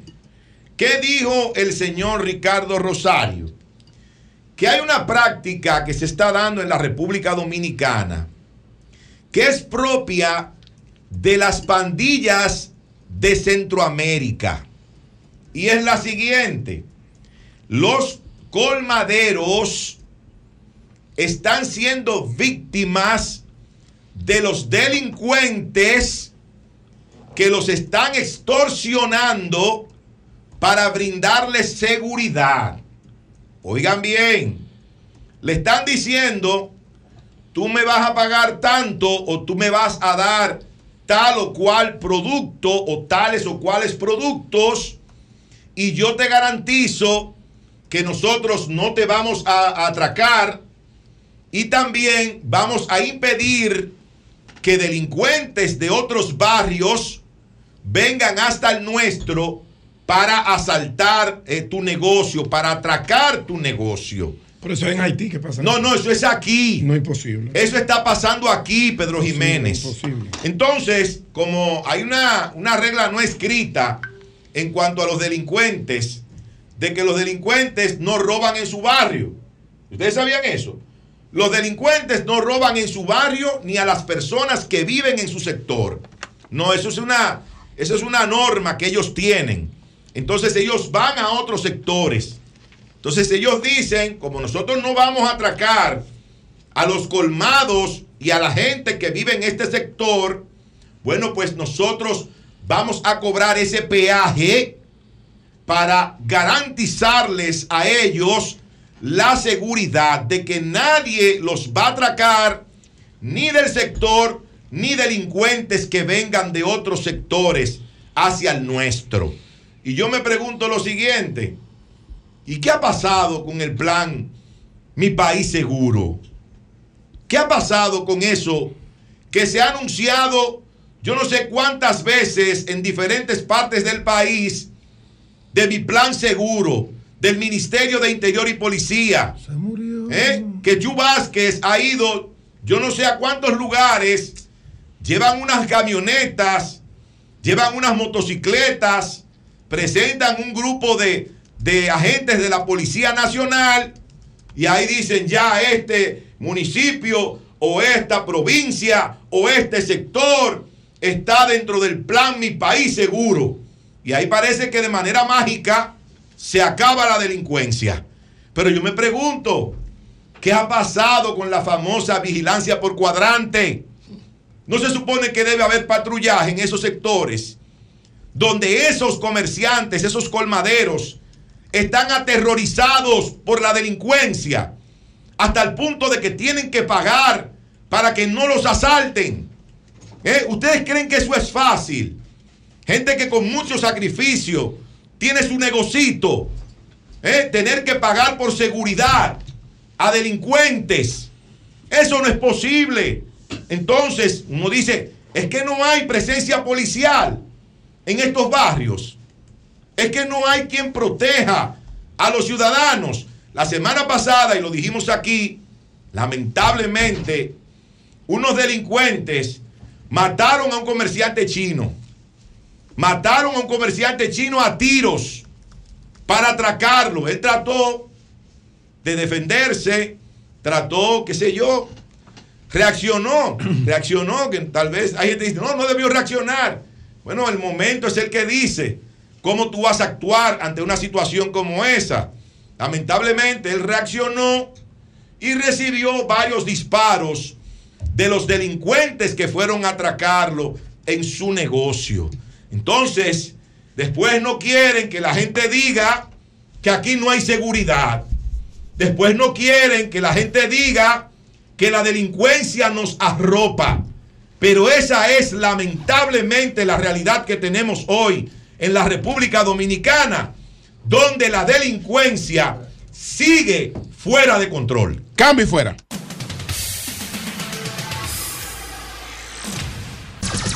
Son 106.5. Son las 8.30 de la mañana. Señores, aprovechar que está todo el equipo del Sol de la Mañana para recibir a un nuevo integrante del Sol de la Mañana. El pasado viernes informamos de algunos movimientos internos eh, que se estaban produciendo aquí en RCC Media. Nuestro compañero Jonathan Liriano pasa a otro de nuestros programas, de los programas de RCC Media. Y hoy recibimos aquí eh, pues a Manuel Cruz, geopolitólogo, abogado, catedrático universitario, comunicador, que estará con nosotros a partir de hoy. Bienvenido, Manuel, Manuel eh, eh, ha estado aquí en, en Radio Cadena Comercial en el rumbo de la mañana. Así es. Con el equipo de Elvi Castillo. Y a partir de hoy, pues, eh, en estos movimientos, eh, pues empieza, empieza con nosotros. Así es que bienvenido, bienvenido, Manuel. Bueno, señores, buenos días para todos ustedes. Gracias por la bienvenida, ¿verdad? Por la receptividad.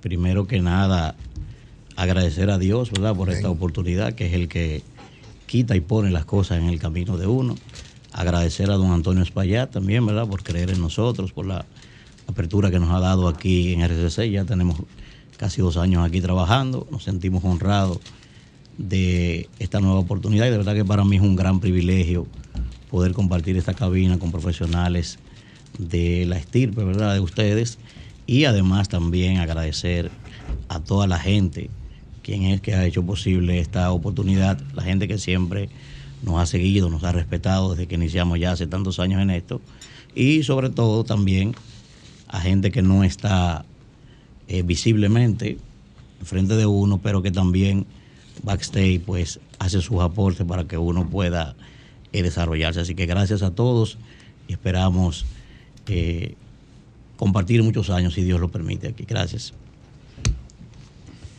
Bienvenido a casa, ya tuvimos la oportunidad de compartir en un programa, ahora no me recuerdo Sí, sí, si en fue diciembre. Algo que fue muy, muy interesante En entre todos. Si uno considera que los talentos que con capacidad como tú, que están en diferentes programas en RCC Media, eh, son parte de uno. O sea, que en un momento dado uno está aquí, mañana en otro horario, siempre al servicio de la audiencia y de las mejores causas. Que te sientas bien aquí también. Bueno, Manuel, Manuel me une una relación de amistad hace muchísimos años. Compartimos circunscripción y gravitábamos antes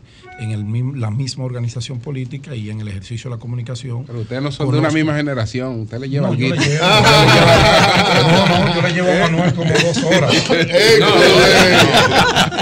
como dos décadas. Yo le llevo dos dos horas. Manuel es un, es un profesional de alta, de alta valía en la comunicación, en el ejercicio catedrático, en su ejercicio profesional y yo sé que aquí en el Sol de la Mañana hará grandes aportes en, en esta tribuna. Bienvenido al Sol de la Mañana y que podamos hacer equipo aquí como esta gran familia Gracias. que representa este programa número uno de la audiencia nacional e internacional. Yo también, ah, yo también quiero darle la bienvenida a Manuel Cruz, a este equipo.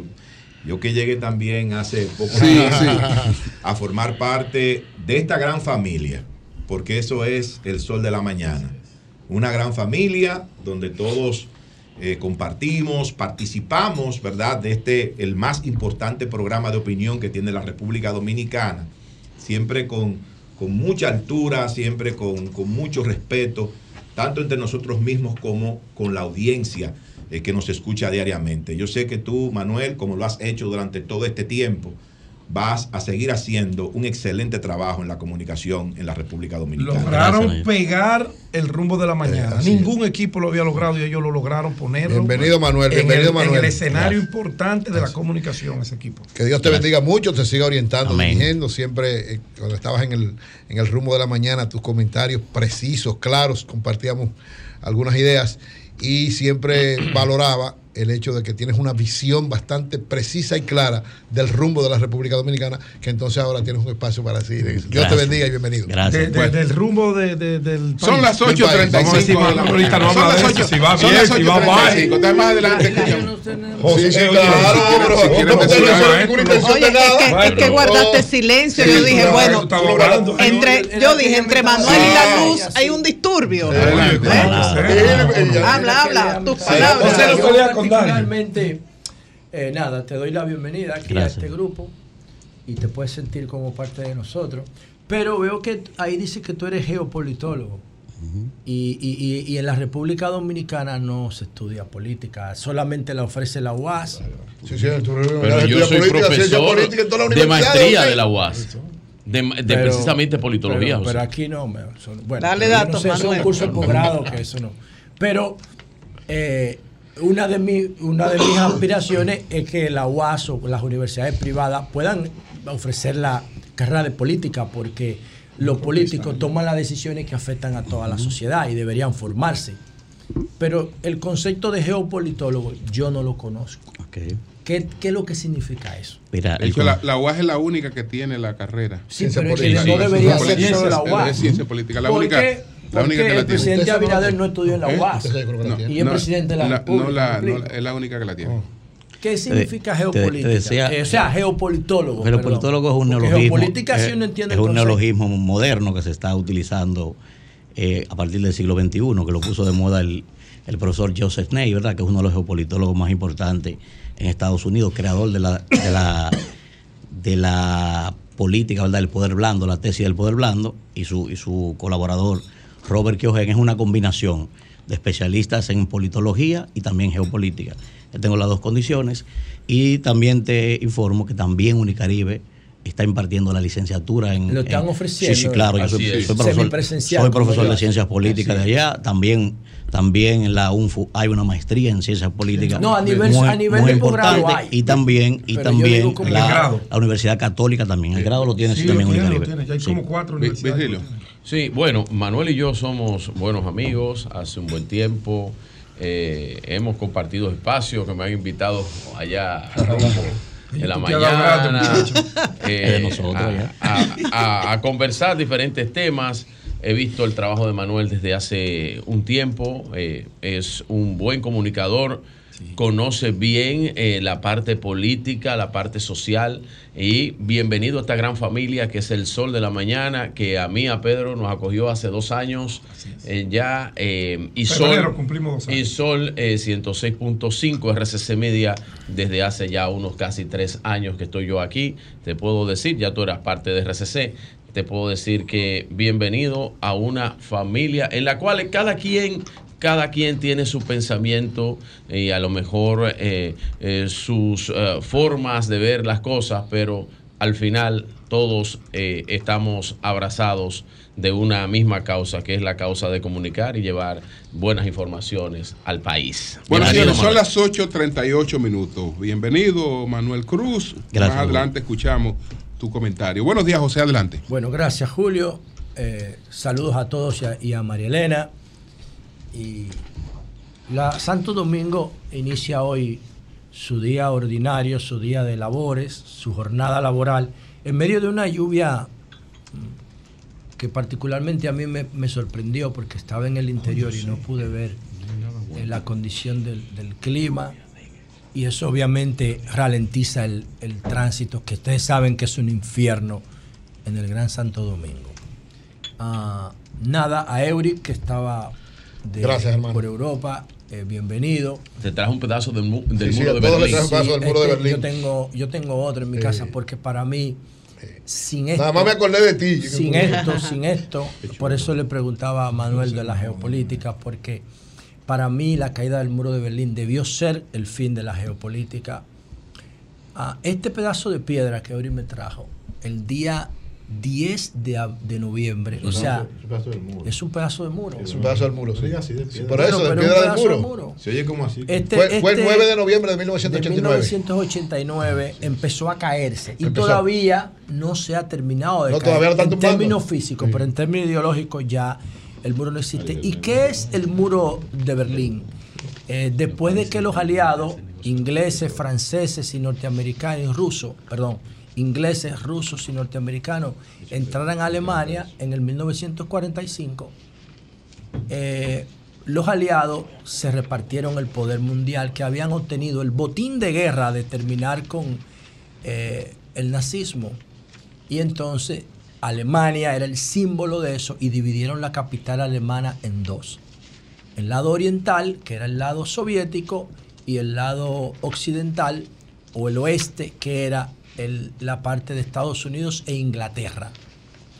Y en el 1961 eso se, eso se consagró elevando un muro que fue mayormente inspirado por la parte oriental, por el sovietismo, para que no se le contaminara, entre comillas, la población soviética que entonces vivía en Alemania.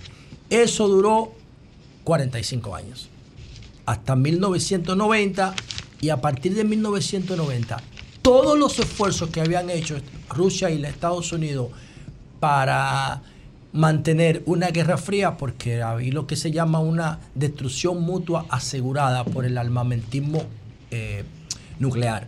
Entonces, si ellos se enfrentaban, desbarataban el planeta y también ellos se jodían. Entonces se enfrentaban en las artes, en la ciencia, en la investigación espacial, en la tecnología, en la cultura, en la política y en el control territorial. Por eso el tema de la geopolítica, porque la geopolítica se basa en el control territorial. ¿Qué pasa? Que en el 1990 se liberó la Internet, que era una herramienta de guerra norteamericana. Hasta 1990 los ingleses la convirtieron en una plataforma social para Pero- enlazar centros de investigación. Pero antes, antes que te vayas de, de Alemania por el, el pedacito del muro, ¿verdad? Que nos Esto es maravilloso, esto nos es ha un- regalado nuestro Yo- compañero Eury Cabral. Yo voy a poner este pedazo, disculpan allí, abajo de una eh, de un póster que tengo de eh, The Wall de Pink Floyd. Ah, es, es bueno señalar, José, que con la caída del muro desapareció Alemania Occidental. No, Alemania a-. Alemania del. Oeste. Alemania del Oeste también. Y su capital era Bonn. Entonces ahora la capital de Alemania, simplemente Alemania. Berlín, es que fue que la dividieron en dos. Sí, porque la- fuera Berlín antes. Berlín era, ha sido la capital histórica de Alemania. siempre. Con Entonces- el muro la dividieron en dos. Entonces, ¿qué ocurre? Que cuando, cuando Tim Berners-Lee liberó la, la Internet, creando la web, porque no es lo mismo web e Internet, lo que existía era Internet, Tim Berners-Lee creó la web. Entonces ya la sociedad empezó a correr de manera virtual. Y con la llegada ya de la estandarización del 5G, ahora tenemos una sociedad que corre virtual. Tenemos fronteras todavía, como esas lamentables y asqueantes de, Gaza y de Cisjor- Cisjordania, que no son fronteras, son muros. Eh, la, fr- la franja de Gaza vive en una prisión rodeada. eh, eh, Israel la tiene rodeada, nada más tiene una salida de Egipto. Y lo de Cisjordania está ocupado también. Y tenemos muchísima frontera en el mundo, pero la- el objetivo de la sociedad web es vivir por encima de esas fronteras absurdas que ponen los hombres, eh, los seres humanos, por limitaciones mentales. Y entonces eh, el muro debería ser una materia en las escuelas. Si esto no lo dan como materia en las escuelas, las nuevas generaciones no van a entender por qué son nativos digitales, no van a entender el empoderamiento, no van a entender protocolos como el de Kioto de 1997, no van a entender el- la violencia contra la mujer. la, no van a entender la obesidad, las adicciones a la droga, el desbordamiento de la homosexualidad. Todo esto tiene que ver con la caída del muro de Berlín. Este es el acontecimiento para mí más importante entre el top 3 del siglo XX y por eso para mí esto es tan importante y se lo agradezco a Every. Miren, señores. Un saludo a Elías Barreras Corporán, que Aquí lo veo lo por veo, ahí. Elías, mi hermano. Saludo especial. Elías, qué bien te ves con 150 libras menos. Te felicito, hermano. ¿Cuántas tiene menos? 150. Parece un Tú- muchachito. Más Tú, o es- menos, sí. tú estás decretando lo que quieres ver. O ya. No, Sí, tú estás no, no, decretando lo que quieres no. ver. Sí, Elías tiene. Elías debe bonito, tener, no, sí. no, pero Elías debe tener como 80 libras menos. ¿Cuántas? No, 30. No, no. 25 ha 30, rebajado. 31 Sigue así. ¿O tú no has rebajado nada? A propósito Pero- pero no lo desanime, mira, te voy a tirar el celular, muchacho. Corporán, que está aquí y está perdiendo peso y eso es muy bueno para Bien. su salud y para su estado de ánimo. Vamos a ponerte a comer. y su productividad. Entonces yo quiero agradecer porque el pasado jueves participamos en el conversatorio Inocuidad y Seguridad Alimentaria desde la perspectiva de los derechos humanos, que es una actividad que organizó la Defensoría del Pueblo que dirige Pablo Yo. Ahí estábamos participando junto a nuestro querido compañero Jonathan Liriano y había otros eh, expositores como el doctor Richard Marín, que con él hace mucho tiempo yo empecé este tipo de visión sobre la sociedad, eh, porque me di cuenta que había una situación de sobrealimentación para las clases eh, que, había, que podían superar la condición de pobreza extrema ya en República Dominicana. Comer es un problema más que una oportunidad, porque la comida que te rodea te enferma. Y este, y este, este conversatorio se titula Inocuidad y Seguridad Alimentaria. ¿Por qué? Porque el artículo 54 de la Constitución manda al gobierno, obliga a las autoridades a garantizar eh, alimentación segura y suficiente. El artículo 54 de la Constitución. Pero si usted se busca el concepto de inocuidad, esta palabra significa, viene de la, de la frase latina inocuus, que significa que no hace daño. Y los conceptos de inocuidad eh, van evolucionando, el concepto de inocuidad ha venido evolucionando con el tiempo. Por ejemplo, para las autoridades actuales de, de, de salud pública, inocuidad significa que no te envenene. Que no te envenene. Por ejemplo, si, si van a, a- formular aquí un alimento para bebé o para envejeciente, tienen que ir allá a buscar un certificado que diga que esa formulación química de una bebida no te va a hacer daño a tu salud. Pero el concepto de daño a tu salud que tiene salud pública es muy general y es del siglo pasado. En el siglo XXI el concepto de seguridad alimentaria ya cambió. ¿Y qué significa? Que hay enfermedades que te pueden matar de una vez, como por ejemplo, si tú te bebes un veneno, te mata de una vez, o te bebes un, te comes una leche alterada, te consumes una leche alterada porque no se respetan los procedimientos de seguridad en la fábrica y te puede dar una intoxicación o un pescado en un restaurante. Pero hay alimentos que te van matando poco a poco y que ponen en tela de juicio el concepto de inocuidad que les otorgó el Estado. Entonces, la- la- la- los patrones alimenticios de nosotros, de arroz, habichuela y carne, te dañan silenciosamente. Y cuando tú tienes 55, 60 años, ya no sirves para nada. Ya te conviertes en un pasivo social. Vives enfermo, eh, Sí. hiperinflamado, con diabetes, con Me hipertensión y Alzheimer. el sábado, me recordé de ti el sábado a propósito del tema de la alimentación, porque el sábado eh, iba a disfrutar de una rica lasaña, pero no, no al final Bueno, no pude. felicito. Al final no pude. Te felicito porque eso de Pero me rico- felicita por no de No, no, por te no- felicito porque para mí que tú te metas un pote de brugal y una lasaña es lo mismo. ¿Cómo así? Y entonces esto No, te no fue un intoxica. pote, fue un litro. Eso, Eso te intoxica. Fue un litro con hielo. Él no le puso azúcar No a- añadida, Está intoxicado como quiera. Entonces, lasañita. ¿A ti no te tú podías comerte No, el queso, oye, el queso de la lasaña con tomate y ya, y dejar la pasta. Una capresa. Yo como me gusta mucho la carne. Y ahí tú te estás nutriendo full, de verdad. Full, bien. Entonces, La idea es esa, que nosotros sepamos lo que, lo que realmente nos conviene. ¿Y por qué es tan importante este seminario? Bueno, porque nunca antes, yo por lo menos, conocía que una institución que tiene la vocación y la misión de defender los intereses de la sociedad está diciendo, pero aquí el artículo 54 dice que hay que defender, que hay que proveer alimentos seguros. Bueno, para que te den una idea, el 90% de los alimentos que circulan en nuestra sociedad violan el artículo 54 de la Constitución. Como por ejemplo, que yo lo he dicho, el, el picapollo viola la Constitución. Totalmente. voy a decir por qué. Porque no cumple con los requerimientos de seguridad que establece el artículo 54. Tú no sabes con qué harina lo hicieron, tú no sabes con qué aceite se hizo, tú no sabes con qué pollo se hizo.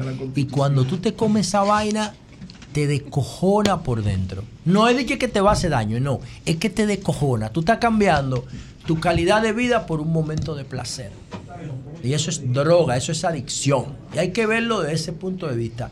Y entonces, ¿qué debemos hacer los dominicanos? La clase media que paga nutricionistas y que puede, tiene dinero para pagarse dieta y para ir a gimnasio y para acceder a internet, a información valiosa sobre alimentación inteligente, la clase media tiene que apoyar al defensor del pueblo en su visión de que hay, tiene que haber en República Dominicana una política de Estado de alimentación. Que las autoridades de, salud pública inviertan dinero en poder. No el defensor del pueblo. Bueno, pero el defensor del pueblo lo presiona. Porque eso es lo que él está haciendo. Él no está diseñando la política. Él está presionando para que se cumpla el artículo 54 que establece inocuidad y seguridad alimentaria. Y eso es muy importante y estoy a su disposición, a su orden, cada vez que quieran hacer este tipo de cosas. ¿Cómo se logra esto? Quitándole la discrecionalidad y el monopolio de los programas de gobierno a los partidos políticos. Los partidos políticos tienen que tener programas de gobierno participativos. Y el partido que haga eso, puede ser la Fuerza del Pueblo, o el PLD, o el PRM, el partido que haga su programa de gobierno con la gente va a ganar muchísimo en el electorado. O sea, los partidos ahora se cierran en un cuarto e imponen un programa de gobierno a la sociedad. No lo hacen consensuado, no lo hacen participativo, no escuchan lo que la gente quiere. Y vienen repitiendo los mismos errores y lo que hacen es que actualizan los programas viejos. Y cuando, si tú tuvieras una comparación entre promesas en el programa de gobierno y cumplimiento, tú verás que no llega al 50% de lo que se promete y de lo que realmente se cumple, porque no es vinculante. Los programas de gobierno tienen que ser de cumplimiento obligatorio, igual que la ley de presupuesto tiene que meterse en la ley de presupuesto. Y esa es una gran, de las grandes reformas pendientes. Y por último, por último, yo quiero decir lo siguiente. Miren, vimos aquí lo de los médicos de la Asociación de Pediatría el pasado viernes. Bueno, yo no estoy muy de acuerdo con lo que pasó el viernes, porque hay vainas que yo como que no entiendo. Pero Independientemente de eso, aquí hay una situación con el tema del dengue y es que el país está en una situación de crisis. No hay forma de que nosotros abordemos el dengue o la amenaza del mosquito Aedes aegypti sin que nosotros consideremos el concepto de descentralización. No, no se puede. O sea, el gobierno no tiene capacidad para, para eliminar criaderos a nivel nacional. No, eso tiene que ir en cascada.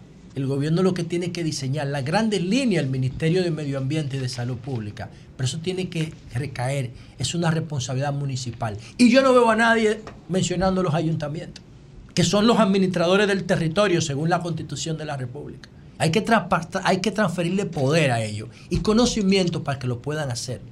Y después de la figura del ayuntamiento, de la figura municipal, entonces hay que ir descentralizando más hasta que la eliminación de un, de un criadero de mosquito Aedes aegypti forme parte de la agenda de cada familia dominicana. Ya yo he hecho dos en mi, en mi edificio en lo que empezó esta crisis del dengue. Ya yo he hecho dos eliminaciones de criadero. En el primero lo que encontré fue espantoso. En el segundo casi no encontré nada, nada más habían dos activos. Y yo lo elimino en mi entorno. Pero eso lo tiene que hacer cada familia y cuáles son las herramientas que tiene el gobierno para que cada familia conozca, identifique, elimine y pueda prevenir un criadero de mosquitos. Yo no estoy hablando de esta crisis porque ya esta temporada del dengue se perdió. Es la otra que tiene que empezar ahora. ¿Cómo lo puede hacer?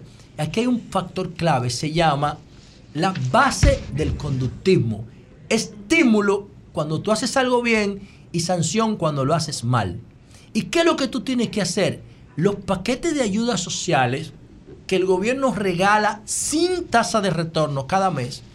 Eh, supérate con todos los beneficios, supérate, bono luz, quédate en casa, eh, ayuda escolar, ayuda sanitaria, transporte, todo eso tiene que estar condicionado a que las familias hagan algo para ganárselo. Y una de las cosas pequeñas en términos de tiempo y sacrificio que pueden hacer, pero inmensas en términos de, evitar un caso de dengue entre ellos, es la eliminación de criadero. Entonces, tú tienes que obligar que la familia reciba la información, reciba el conocimiento de cómo identificar un criadero y tienes que decirle, tú vas a desbloquear la ayuda si tu entorno está limpio de criadero. Y entonces solamente con la parte municipal tú fiscalizas. O contratas compañías para que hagan estudios aleatorios para ver si los, si los, si los entornos de las casas estén limpios, porque la aegypti es un mosquito doméstico. No puede hacer daño fuera del entorno urbano donde se desarrolla. Necesita a los seres humanos como vectores. Los animales no son vectores del dengue, son los humanos. Entonces, es la descentralización la palabra clave para tú poder controlar esto.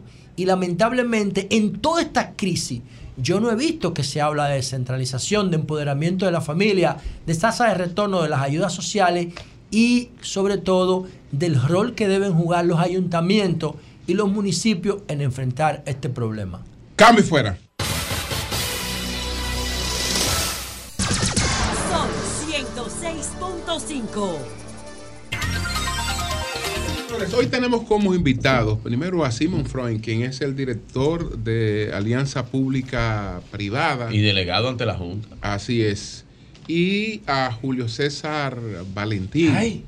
Julio eh, César. el nuevo, el nuevo, el, bueno, el no tan nuevo aliado del presidente. No, no, no, no, es tan nuevo aliado del presidente. Nuevo, pero nuevo. Entonces. se venía cocinando hace un tiempo. Pero, pero vamos a escuchar. Eh, primer comentario de Manuel Cruz aquí en el Sol de la Mañana. Adelante, Manuel. Señores, gracias a ustedes. Miren, quisiera compartir con ustedes en el día de hoy una inquietud que tengo y quiero hacer un llamado. De manera muy respetuosa al honorable señor presidente de la República y con él a los demás consejeros, ¿verdad?, que completan la matrícula del Consejo Nacional de la Magistratura toda vez que se ha habilitado un proceso que termina el próximo primero de noviembre para que las personas que están interesados en ser parte del Tribunal Constitucional pues puedan depositar su documentación. Recientemente, el propio hoy presidente del tribunal, el doctor Milton Ray Guevara, y casualmente en el día de hoy, el ex magistrado Hermógenes Acosta, pues coinciden en que los postulantes y los nuevos que van a ser elegidos, pues deben estar exentos, ¿verdad? De cualquier tipo de compromisos políticos, económicos o de cualquier otra naturaleza. Y yo le agrego también a eso que deben también tomar en cuenta el tema social. ¿Por qué mi inquietud? Primero, porque nos encontramos en el desarrollo profundo de un proceso electoral. Y todos sabemos que los procesos electorales históricamente en este país pues logran permear y logran contaminar este tipo de procesos. Vestigios de ello hay muchísimos. Y sobre todo porque nos encontramos inmersos en un proceso de reelección presidencial, que no hay que decir lo que significa eso. Además, además, hago la observación del proceso electoral. Primero, no entendía, ni entiendo tampoco por qué no se pudo esperar a que terminara el proceso electoral para elegir a estos cinco integrantes. Yo entiendo que perfectamente, por la labor que han desarrollado allí, se pudo esperar esto para quitar cualquier tipo de posibilidad de que fuera contaminado esto por el tema electoral. La otra inquietud que tengo sobre este particular es por el perfil de los postulantes. Allí hay personas brillantes, señores, Obviamente será muy difícil y no debe ser el propósito de que encontremos personas que vayan allí a querer ponerse los zapatos de Milton Ray Guevara, que me parece que él y los demás magistrados que están allí han hecho una labor excepcional en beneficio de los intereses de la República Dominicana. Y la primera condición que deben tener los demás que lleguen allí es estar comprometidos con los intereses nacionales de la República Dominicana. ¿Por qué? Porque una sentencia del Tribunal Constitucional no es cualquier cosa. Todavía hoy la República Dominicana está sufriendo los embates internacionales de la 168-13. Una sola sentencia de casi 7 mil que esos integrantes han evacuado allí. Y por eso digo que me preocupa el perfil de mucha gente que está allí, que tiene toda la condición profesional, toda la condición intelectual para ocupar una posición en el Tribunal Constitucional. Manuel, perdón, sabemos la importancia que tiene una sentencia del Tribunal Constitucional, pero algunos podrían pensar, bueno, ¿y qué tan importante es cuando hay cerca de 100 sentencias sin ejecutar de ese importante tribunal en este momento? Eso es un tema que hay que discutirlo, evidentemente que sí. Pero yo quiero quedarme en el tema del perfil. ¿Por qué? Porque como dije, hay personas que tienen todo el nivel para representar este tribunal, pero también con todo y eso, su derecho legítimo, hay personas allí que nunca han tenido una oficina de abogado, dentro de los postulantes, conozco a muchos, y cuando digo no han tenido una oficina de abogado, no me refiero a que no tienen un bufete, ¿eh? sí, muy exitosos. Ahora, lo que han tenido son máquinas operarias históricamente muchos de los que están allí, para hacerle traje a la medida a todo el que ha podido lactar desde la México con Delgado, históricamente. Entonces yo pienso que ese tipo de personas, con todo y su derecho, ¿eh? no debe ir a contaminar independientemente de que el Tribunal Constitucional es un tribunal político, independientemente de eso. Pero además me preocupa otro ingrediente, y es el hecho de que estas decisiones, como ya he dicho, tienen una importancia medular para los intereses de República Dominicana. Y en este momento, precisamente, nosotros estamos siendo objeto de un bombardeo por agendas foráneas. No quisiera encontrarme con personas, como ha estado pasando con el tema haitiano, que lleguen allí a promover agendas o visiones que ellos entienden que la sociedad dominicana debe ocupar. Y quien está diciendo esto es una persona que cree y apoya los movimientos liberales.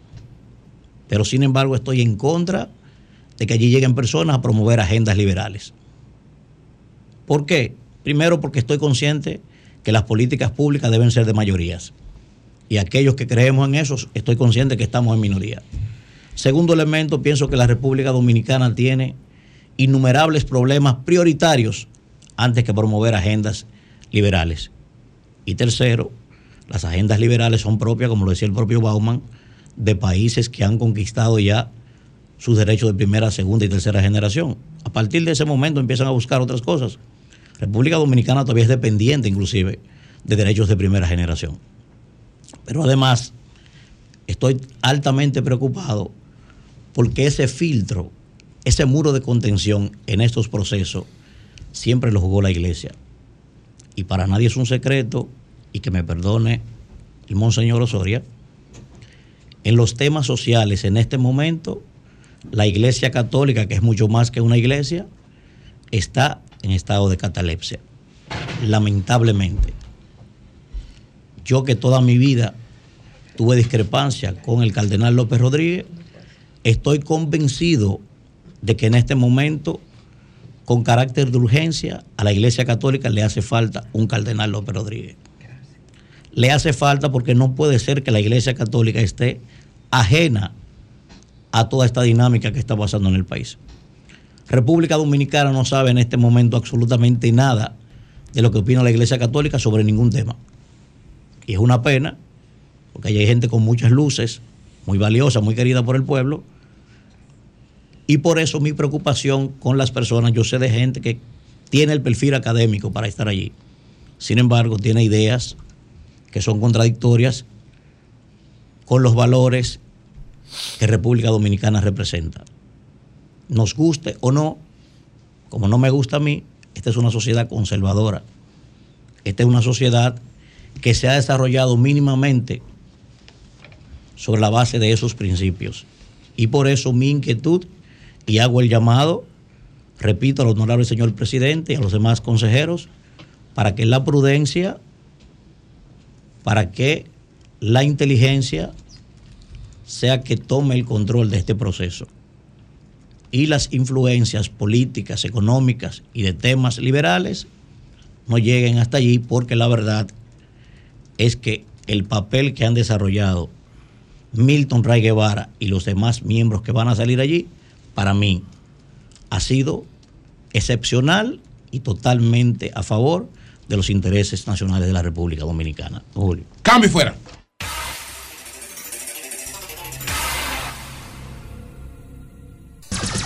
Son 106.5. Bueno, señores, Simon Front está con nosotros, el director de Alianza Público-Privada, además de que es el delegado del PRM ante la Junta Central Electoral.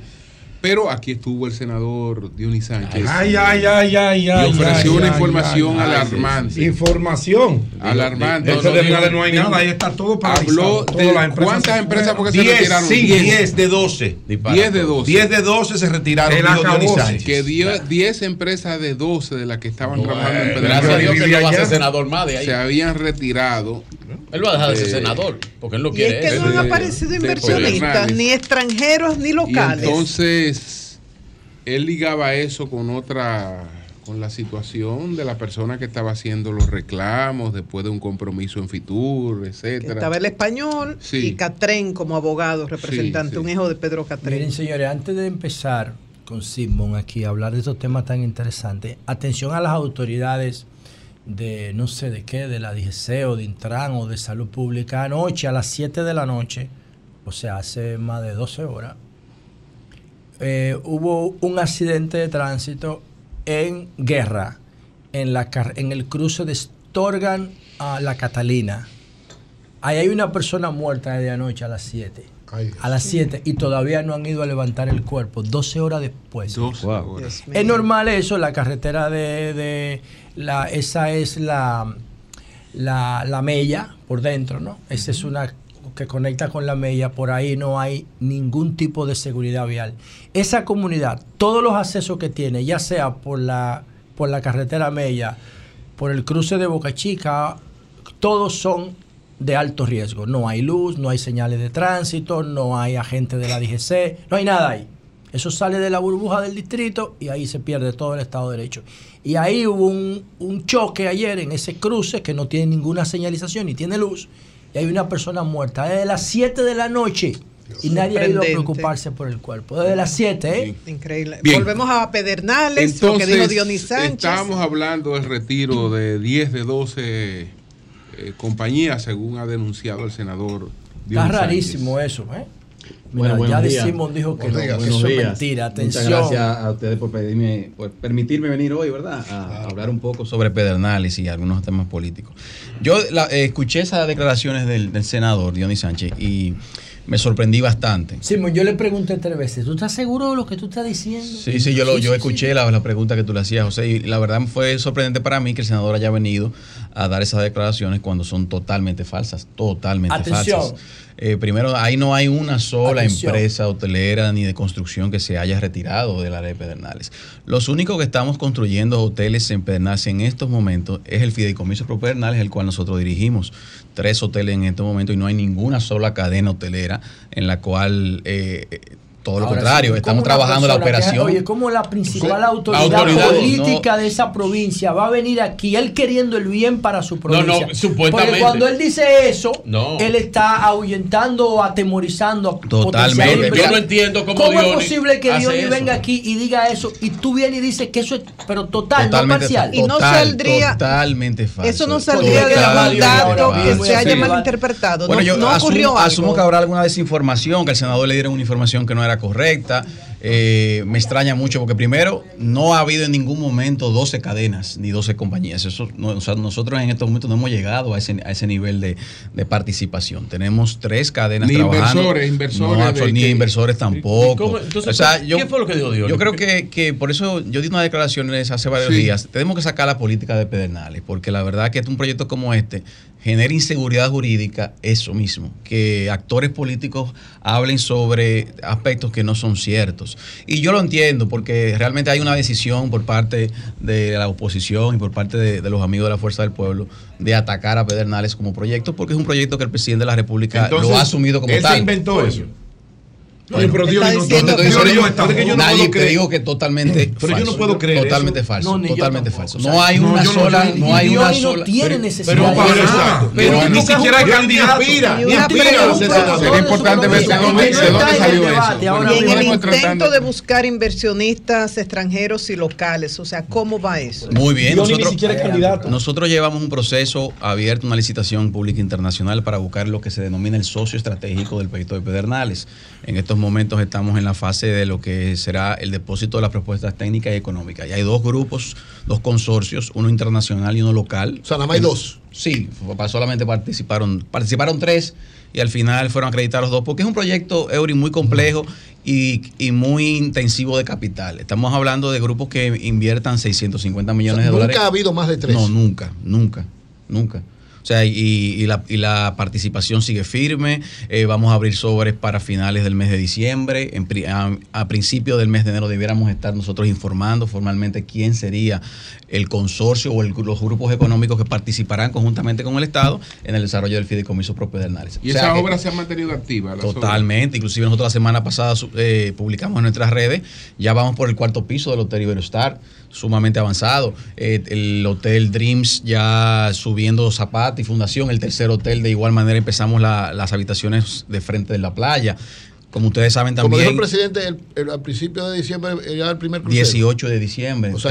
tenemos, el primer crucero 18 de diciembre y se mantiene esa, esa fecha. un Royal Caribbean. Será como simbólico eso, ¿verdad? No, no. hay, ¿Dónde lo van a llevar? No, no, no. no, Mira, mira, Pedro, ¿cómo tú me esa pregunta? Nosotros tenemos ya dos meses más o menos trabajando en mesas de trabajo conjunta con el Ministerio de Turismo, Medio Ambiente, Cultura, eh, eh, Ministerio de Obras Públicas y varias instituciones adicionales en lo que es la adecuación de, las, de los atractivos turísticos de la zona. Se están mejorando todas las condiciones, por ejemplo, toda la infraestructura del, del hoyo de Pelempito, de Laguna de Oviedo, estamos haciendo algunas instalaciones de baños en lo que es Valle de las Águilas, que ahí no va, ahí va una simplemente una estructura ligera.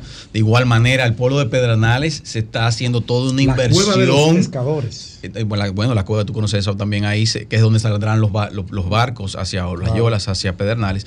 Se está preparando cuatro o cinco lugares para que los cruceristas cuando lleguen el 18 de diciembre puedan tener eh, lugares donde visitar. E inclusive el Ministerio de Turismo estará haciendo todo el fin de semana hasta el 18 actividades en el pueblo de Pedernales para preparar inclusive ferias culturales, eh, ferias de, orfebrería, de todo lo que es la parte eh, que podamos ofrecerle productos a los cruceristas que vengan. Había una gran preocupación el agua, desde biólogas marinas como Yolanda León, que es ambientalista también, geólogos como Ciris de León, decían, aquí no hay agua suficiente para la demanda que habrá eh, cuando comienza a llenarse de turistas. Nosotros hemos, se han realizado, María Elena, tres estudios de aguas por diferentes instituciones, tanto la Dirección de Alianza Público-Privada como el INAPA como el INDRI.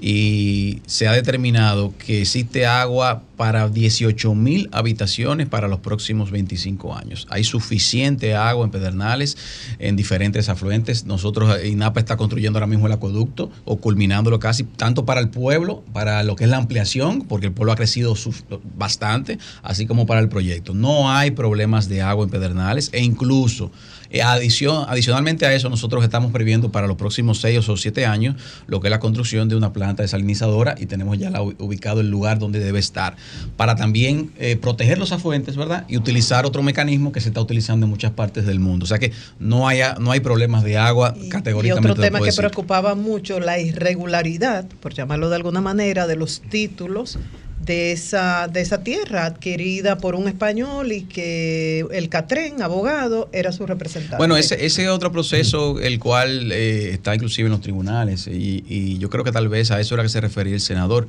de, en cuanto él mencionó al, al, al español, que también de igual manera no se ha retirado de su inversión. Lo que sí, lo que hay una situación que ustedes la conocen bien, tanto en el Ministerio de Medio Ambiente, que se ha estado discutiendo sobre el área de recreo, que si es posible que ellos construyan, así como también el proceso judicial que existe sobre esos títulos.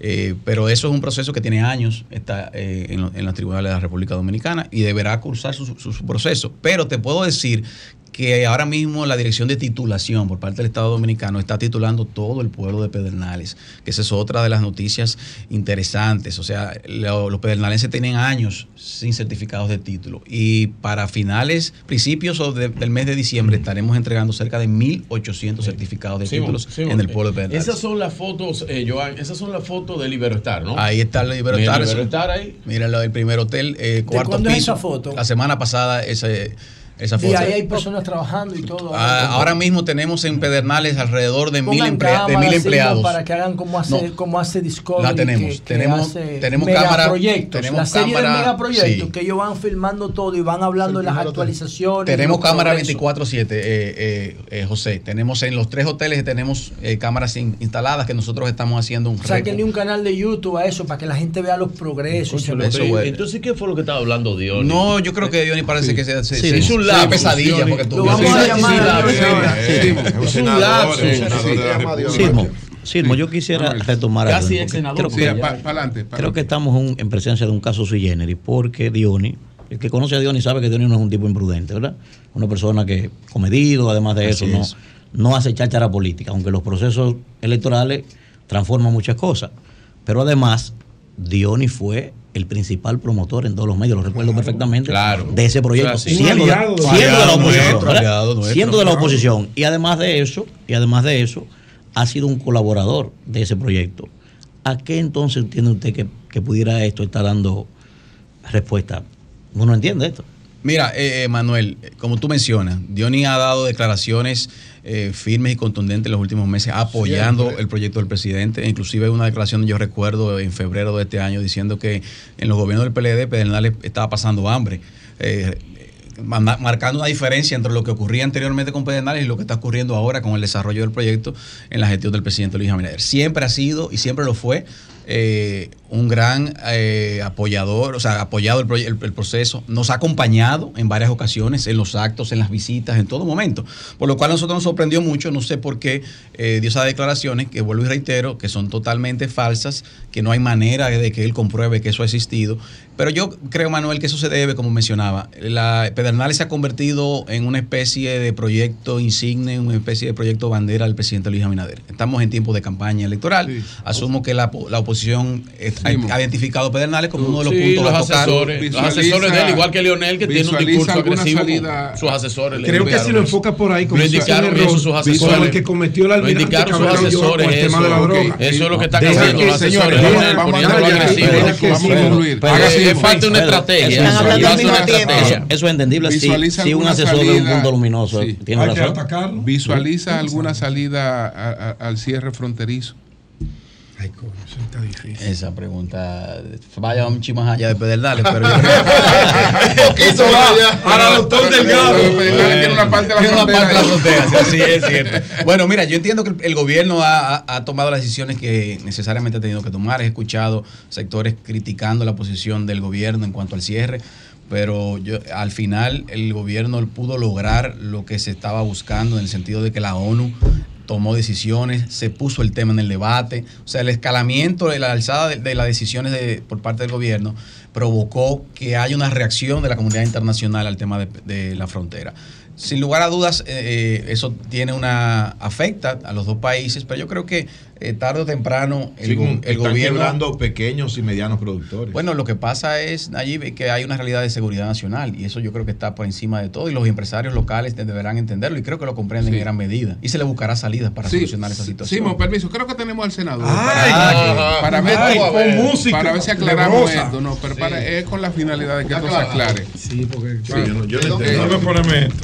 se- Senador, ¿Qué le dicen los asesores? Senador, explíquenos por favor esta información de, la, de los retiros de las compañías de 10 de 12 que usted informó, porque dice Simon Freud que no se ha retirado una, que no sabe dónde usted sacó esa información. La información es totalmente falsa, eh, según dijo Simon Freud. Un placer, un placer comunicarme con ustedes. Qué bueno que Simon está ahí, que está aclarando la denuncia que nosotros hicimos. Eh, no sé porque no le estaba dando seguimiento al programa, pero Simon sabe que desde el principio he estado apoyando el proyecto. Sí. eh, a pesar de mi condición de ser de partido diferente, porque siempre digo que Pedernales para mí es lo más importante en todo esto. Lo de retiro, lo de re- si de dónde sale esto del retiro de las compañías. Voy, voy, voy para allá. La declaración que nosotros dimos está basada en una información que salió en el periódico El País, yo lo dije, en la sección Empresas y Finanzas, dice Riu, Meliá, Barceló y Piñeiro dan la espalda al millonario proyecto Estrella de República Dominicana. Y entonces lo que hay es que leer a partir de ahí. Y yo pedí que hiciera la aclaración de este testigo y, y dice que no, que no es verdad, que es falso, bueno, pues bienvenido sea, maravilloso sea. Ahora, es el periódico El País que dice que las cadenas hoteleras españolas que entrarían en este proyecto dan la espalda y explica porque el, el- el aeropuerto eh, no está para la fecha que le prometieron, porque hay retraso en esto, porque hay retraso en lo otro. O sea, eso sale Ok. en el periódico El País. Esa es la fuente a la que nosotros acudimos. Se- será- dimos esta denuncia. ¿Será el periódico El País realmente un medio en el que yo confío y mucha gente? Porque busqué la información y aparece en la sección El País de un periódico español titulado eh, llamado Cinco, días. Entonces es diferente también. O sea, ¿lo atribuimos al país de verdad o a la sección El País del periódico español Cinco días?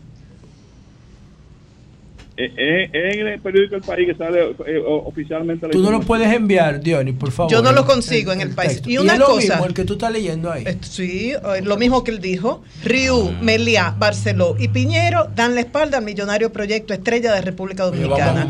Y dice el país, tú sabes que esta sección, el Sí. país nacional, internacional, Igual el país aquí. del diario 5 días 45. Bueno, ya sabemos Y una cosa, senador, Sí. una pregunta.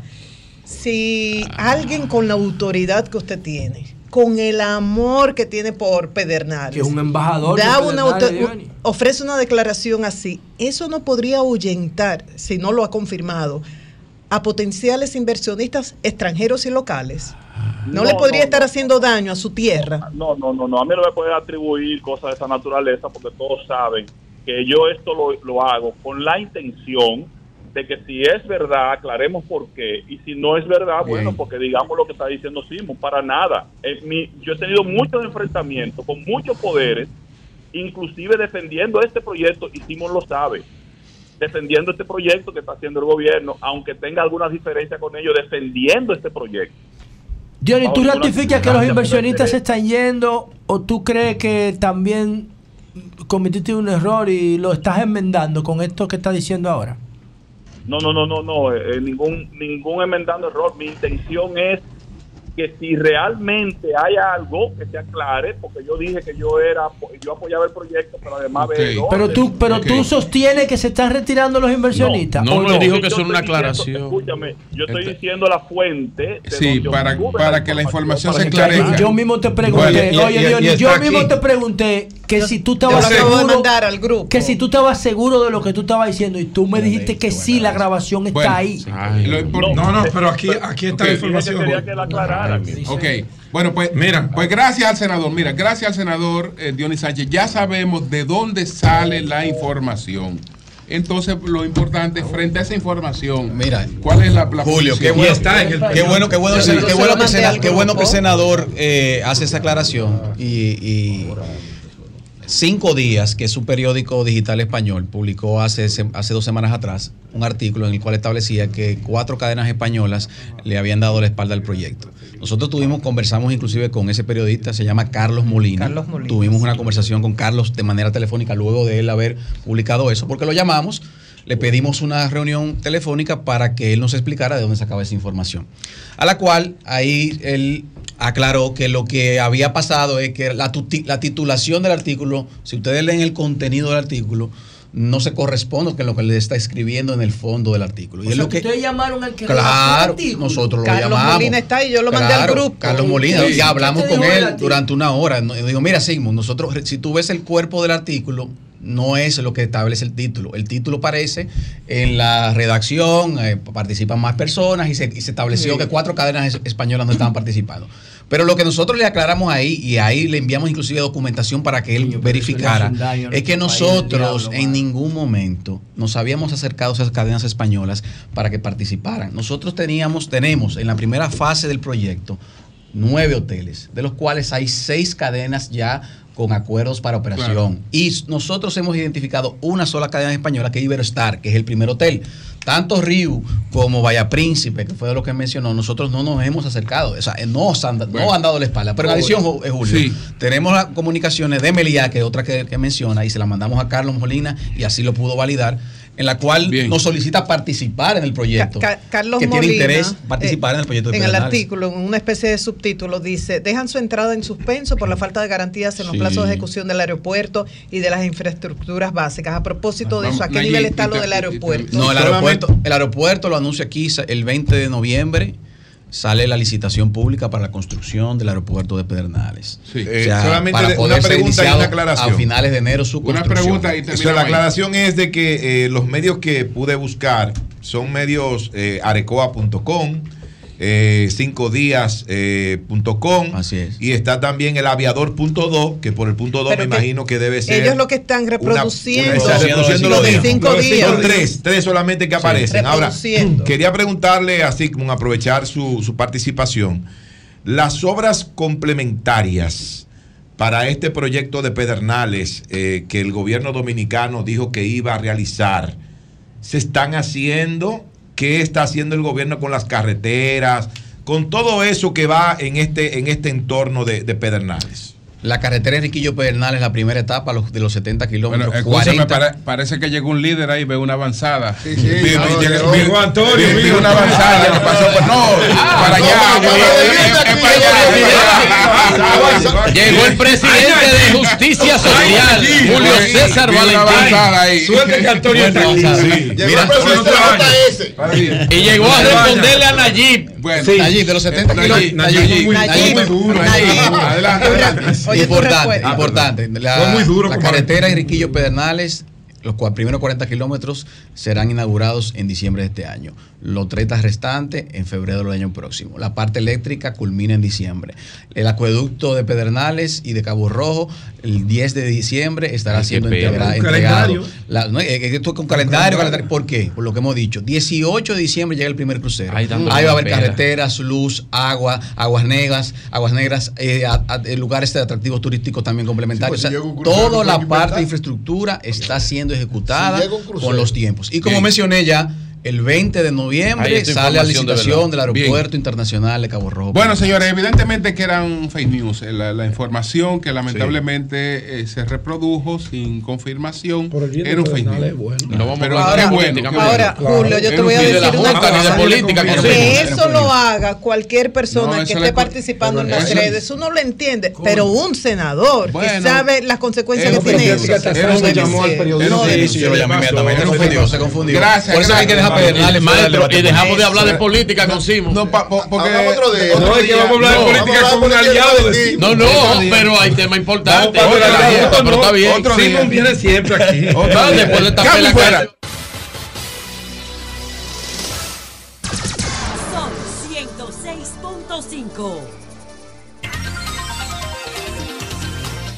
9.47 minutos. Señores, vamos a conversar breve, después del comentario de Pedro. Se siente aquí como un Vamos a ambiente de líder, conversar maestro, con ¿no? Julio César Valentín. Se siente como que hay un líder aquí adentro. De, gente. de Justicia Social, que Mucha él nos, gente aquí. nos aclarará Algunas cosas. las orientaciones ideológicas.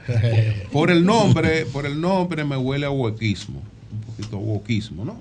Sí, puede de ser. Justicia Social. Wokismo. Sí, me huele a wokismo. ¿Tú crees? Sí, sí, sí, sí. Sí. Vamos a ver.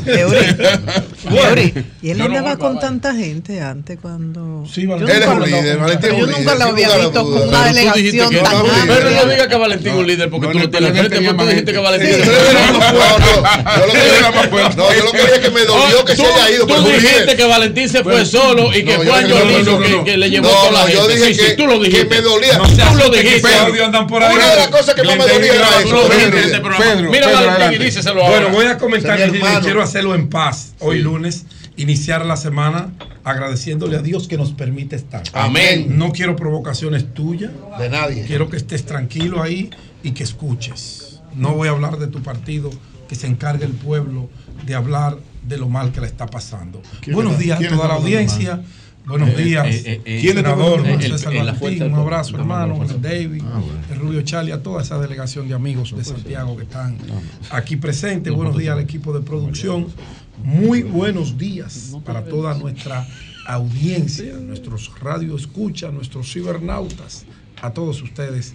Gracias por preferirnos en el sol de la mañana, el programa más influyente de la radio y la televisión dominicana. Bueno, el pasado sábado, Joan, eh, la Fuerza del Pueblo, cumpliendo con los plazos de la ley electoral, pues proclamó a su candidato presidencial y líder de esa organización y de la oposición, el doctor Leonel Fernández Reina, y con él a todos los candidatos que fueron escogidos en las diferentes modalidades de elección que eh, realizó la Fuerza del Pueblo para culminar con ese calendario electoral. Solamente no fueron eh, proclamadas aquellas candidaturas, que son muy pocas, que de una manera u otra, pues compañeros que compitieron se sintieron eh, que las cosas no fueron como ellos esperaban y como manda la democracia, acudieron a reclamar un derecho ante el Tribunal Superior Electoral. Se está a la espera y cuando se eh, lleve a cabo esta decisión de parte de los tribunales, ya el partido y su comisión electoral que dirige el buen amigo Henry Merán y un gran equipo de dirigentes eh, del más alto nivel de la Fuerza del Pueblo, pues estarán eh, completando esa parte de la boleta. El próximo día 10 ya deben estar eh, conformadas todas las alianzas y depositadas ante la Junta Central Electoral para de esta manera pues cerrar esa parte. El 26 de noviembre la Fuerza del Pueblo ya anunció formalmente que será la proclamación oficial por todo lo alto, como acostumbra una figura de altísimo relieve en el país, como lo es el expresidente Leonel Fernández, será proclamado junto a todos los candidatos de la Fuerza del Pueblo y partidos aliados que conforman esta coalición que ha de terminar en la presidencia de la República en el año ¿Cuál es la coalición? 2024. En ese evento, ¿Cuál es la coalición? en ese evento, en ese evento, parte de lo que llevaron a Luis al poder cuando no era partido en el 2020. Um, ¿Cuál era la bueno, continúo. Es que no la conozco. La, la realidad es que no conozco continúo, eh, informándole al país, el presidente Leonel Fernández allí eh, pues enarboló un discurso de gratitud a las estructuras de base eh, y media de la organización por el gran trabajo de posicionamiento y de crecimiento con las metas que se fueron eh, tomando en cuenta para lograr que el partido tuviera 2 millones de afiliados y que el sábado tenía 2 millones 65 mil personas verificables, verificables, auditables, no, no inscripciones de copy-paste de todos los partidos políticos, no, verificables. Como otros partidos que hay que 3 millones. No, y nos inscribieron a todos nosotros. 3 incluso. millones. 3 millones, no sé qué pasó porque no los vi en la convención de ellos. He llegado como No con, los una, con una o se defraudaron rápido o no existían. cosa. Entonces, para que se le quite la, la ñaña que El tiene en la el garganta, agua, doctor el- Félix, tome agua. ¿Cuántos millones Bueno, fue que él dijo? allí el doctor Fernández, el doctor Leonel Fernández, pues le dijo a su militancia y sobre todo a aquellos que compitieron, que no se sintieron algunos, eh, ya que no fueron escogidos, quizás no hicieron el trabajo, quizás las acciones otro la hizo mejor que usted, porque todo eso pasa en los procesos políticos. Todos vamos a, eh, a una determinada candidatura. Unos ganan, otros pierden. Pero esto no quiere decir que el hecho de que usted no se haya nominado fue que usted perdió o que usted es malo o que el otro es mejor. No, quizás las acciones, eh, las tácticas, las tareas que hizo el otro fueron más contundentes que la suya y esto obliga a una revisión para futuro. El presidente les dijo, aquí no hay exclusión de nadie. La fuerza del pueblo en un gobierno nuestro todos ustedes estarán bien representados y serán incluidos porque ustedes se lo han ganado. Vamos a apoyar a nuestros candidatos, vamos a seguir trabajando callejón por callejón, acera por acera, casa por casa, para hacer de la fuerza del pueblo un partido mucho más sólido del que es hoy en día y llevémoslo al Palacio Presidencial para volver con la tercera ola de reforma que le corresponde al presidente Leonel Fernández. El presidente Fernández ayer visitó de manera sorpresiva varias familias en Villa Duarte. Se fue y se reunió con familias humildes para escuchar de viva voz de ellos cuáles son sus principales problemas, sus principales necesidades y cuáles son sus expectativas. Los escuchó, habló con ellos en un ambiente de... Eh, íntimo, podríamos llamarlo. Eso es bueno que un exgobernante, que un hombre de ese nivel vaya allá directo a conversar con su pueblo, con su gente que está pasando momentos muy, muy difíciles. Y es donde necesita del liderazgo de su país y sobre todo de un líder de la magnitud y la experiencia del doctor Leonel Fernández Reina. Ahí lo dejo en la parte política y no puedo irme de esta cabina, eh, no puedo terminar mi comentario sin antes referirme a ese tema que María Elena trajo. ¿Y tú te vas a esta hora? De no, no, digo que terminar el comentario, ¿no? Yo trabajo hasta de 7 a 11, yo no juego con mi horario en mi trabajo, yo como de esto. Bueno, la zona colonial, parecería el pasado sábado que trasladaron la 42 y todas las barbaridades, asquerosidades, acto degenerativos de la sociedad y del ser humano a la zona colonial. Yo no sé quién le dio el permiso a ese grupo de desaprensivos. Yo no sé a dónde estaba la autoridad que permitió semejante desastre.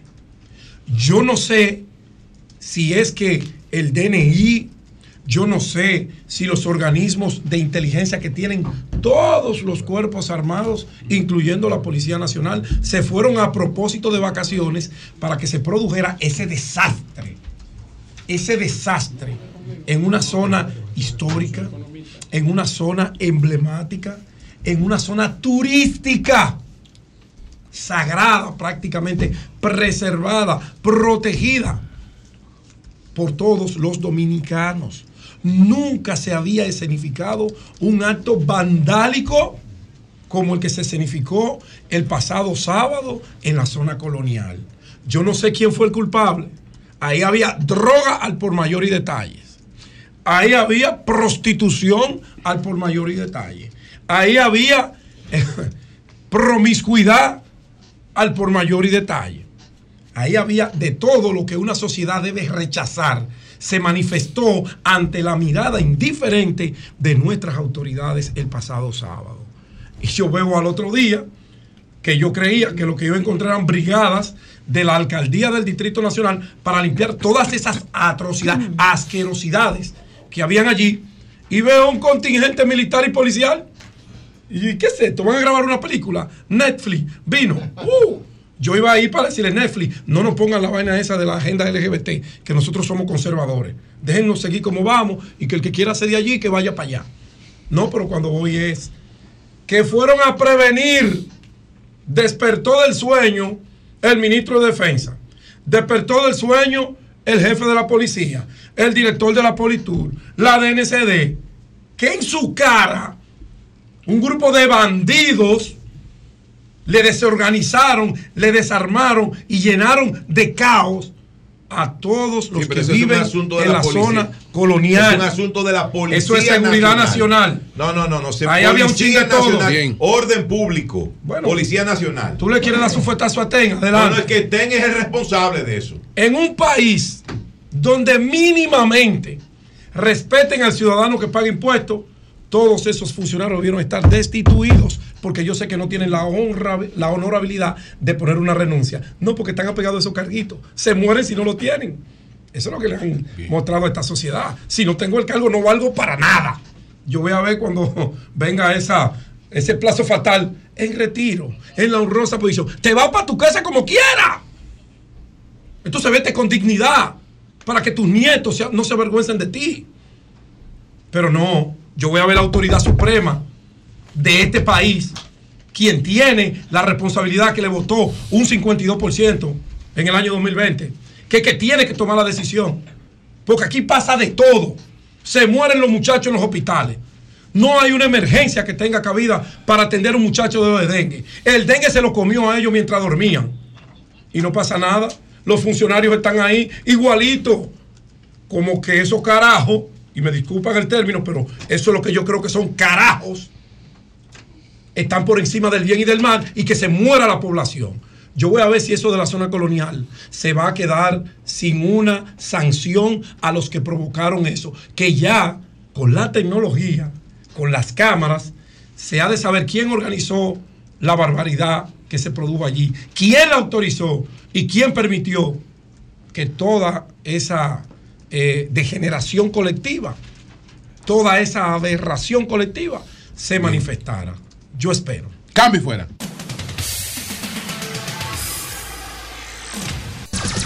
Son 106.5.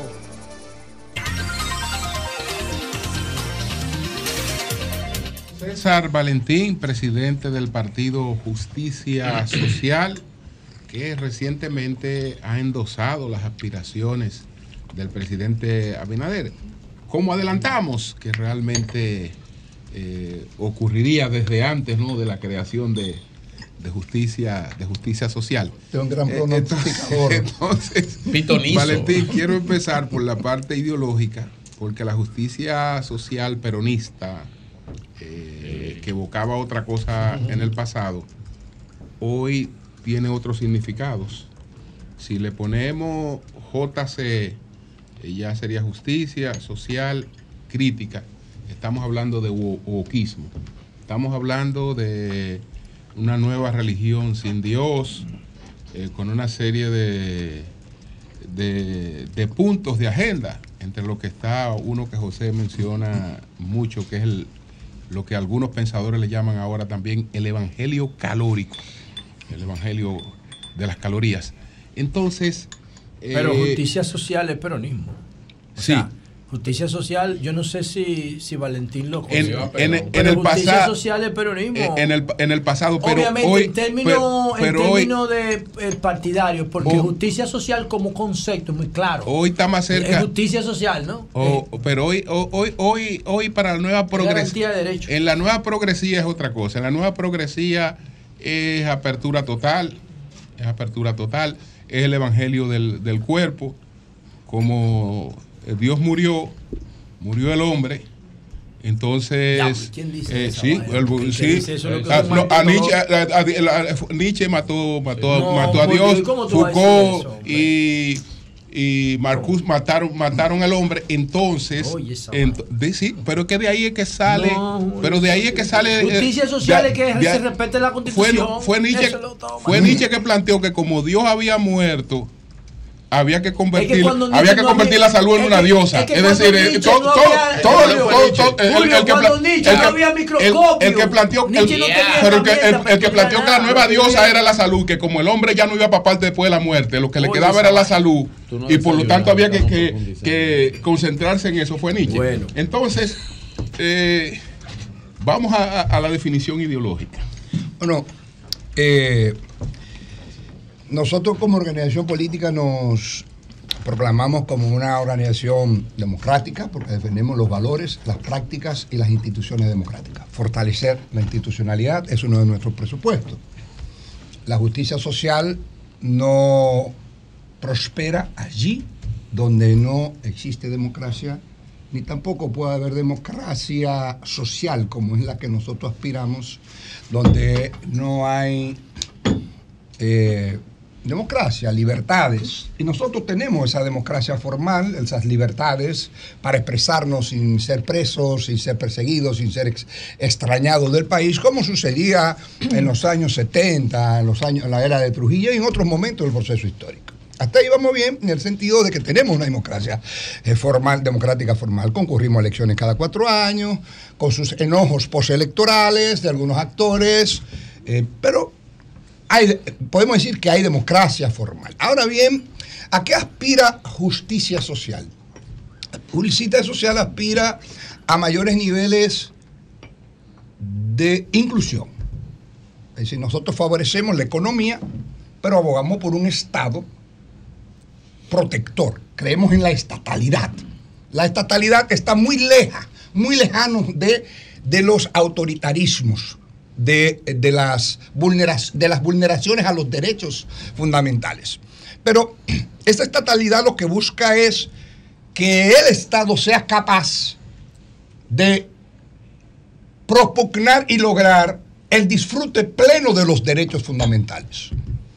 Que no acontezca lo que en algunos países de América Latina, por ejemplo, y en alguna proporción también en República Dominicana, hay lugares donde tú no puedas disfrutar de la libertad de tránsito. Por ejemplo, en Colombia, un país extraordinario, hubo y existen lugares donde no existe el Estado y por tanto se impone el crimen organizado y otros poderes fácticos económicos o no económicos que impiden el disfrute pleno a determinados sectores. Todos los sectores pasan a ser vulnerados y vulnerabilizados por esos sectores nosotros abogamos. Pero cuando hablamos también de justicia social decimos, bueno, nuestro país ha ido creciendo. Nadie lo puede negar en los distintos gobiernos. Yo ayer en mis palabras hice un reconocimiento a Ligia Amada y a eh, doña Ligia eh, y a, a Alejandrina Germán porque Santiago recibía el 1% de las becas nacionales, teniendo el 9 al 11% de la población estudiantil. Nosotros, con el movimiento estudiantil de la UAS, empezamos a visibilizar esa situación. Y entonces logramos que Santiago tuviera un 10%. Mi reconocimiento a ellas y a las gestiones del presidente Fernández y del presidente Daniel Medina. ¿Verdad? Porque es una cuestión de ser sensato. Ahora, le digo, ayer al presidente Abinader. Ahora, yo identifiqué, sin ser un científico, otro foco de desigualdad.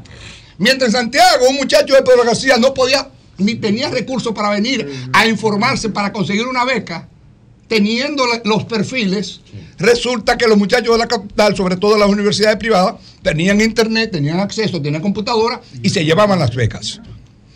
Pero cuando otro foco de desigualdad que, detectamos fue que las becas a los Estados Unidos, Inglaterra y a los países asiáticos que producen, eh, ofrecen programas de formación en inglés, pero que no te dan ya un año para enseñarte el idioma, resulta que benefician a cuatro universidades que son las universidades donde van los hijos de aquellos que tienen mayores ingresos, que terminan siendo bilingües de los colegios donde estudian. Entonces, ese es otro foco de desigualdad. Y yo digo, pero presidente, señores que concurren a la gran arena del Cibao, ¿qué es lo que tienen los pequeños países insulares de América, del Caribe, o los países de Europa, que su población en Aruba habla español, habla el holandés, propiamente y le enseñan un cuarto idioma. ¿Qué tecnología usaron? Mientras aquí tenemos un contingente de profesores que no tienen la culpa, sino esa estatalidad precaria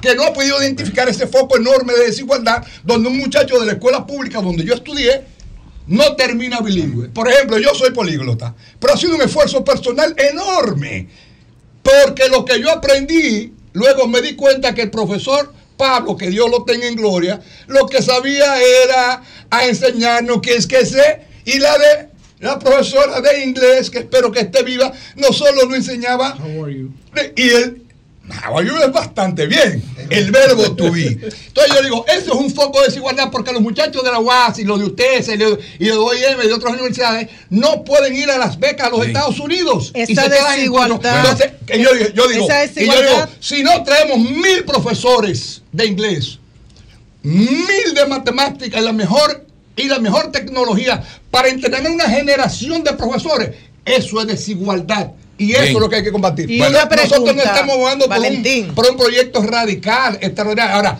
justicia social es decir, vamos a seguir apoyando la economía, a los sectores productivos. No estamos en contra, pero necesitamos un Estado, un Estado que propicie mayores niveles de inclusión, de inclusión y una más equitativa distribución de las Valentín, riquezas. Esa eh, nosotros apoyamos, nosotros apoyamos esas, esas, identidades.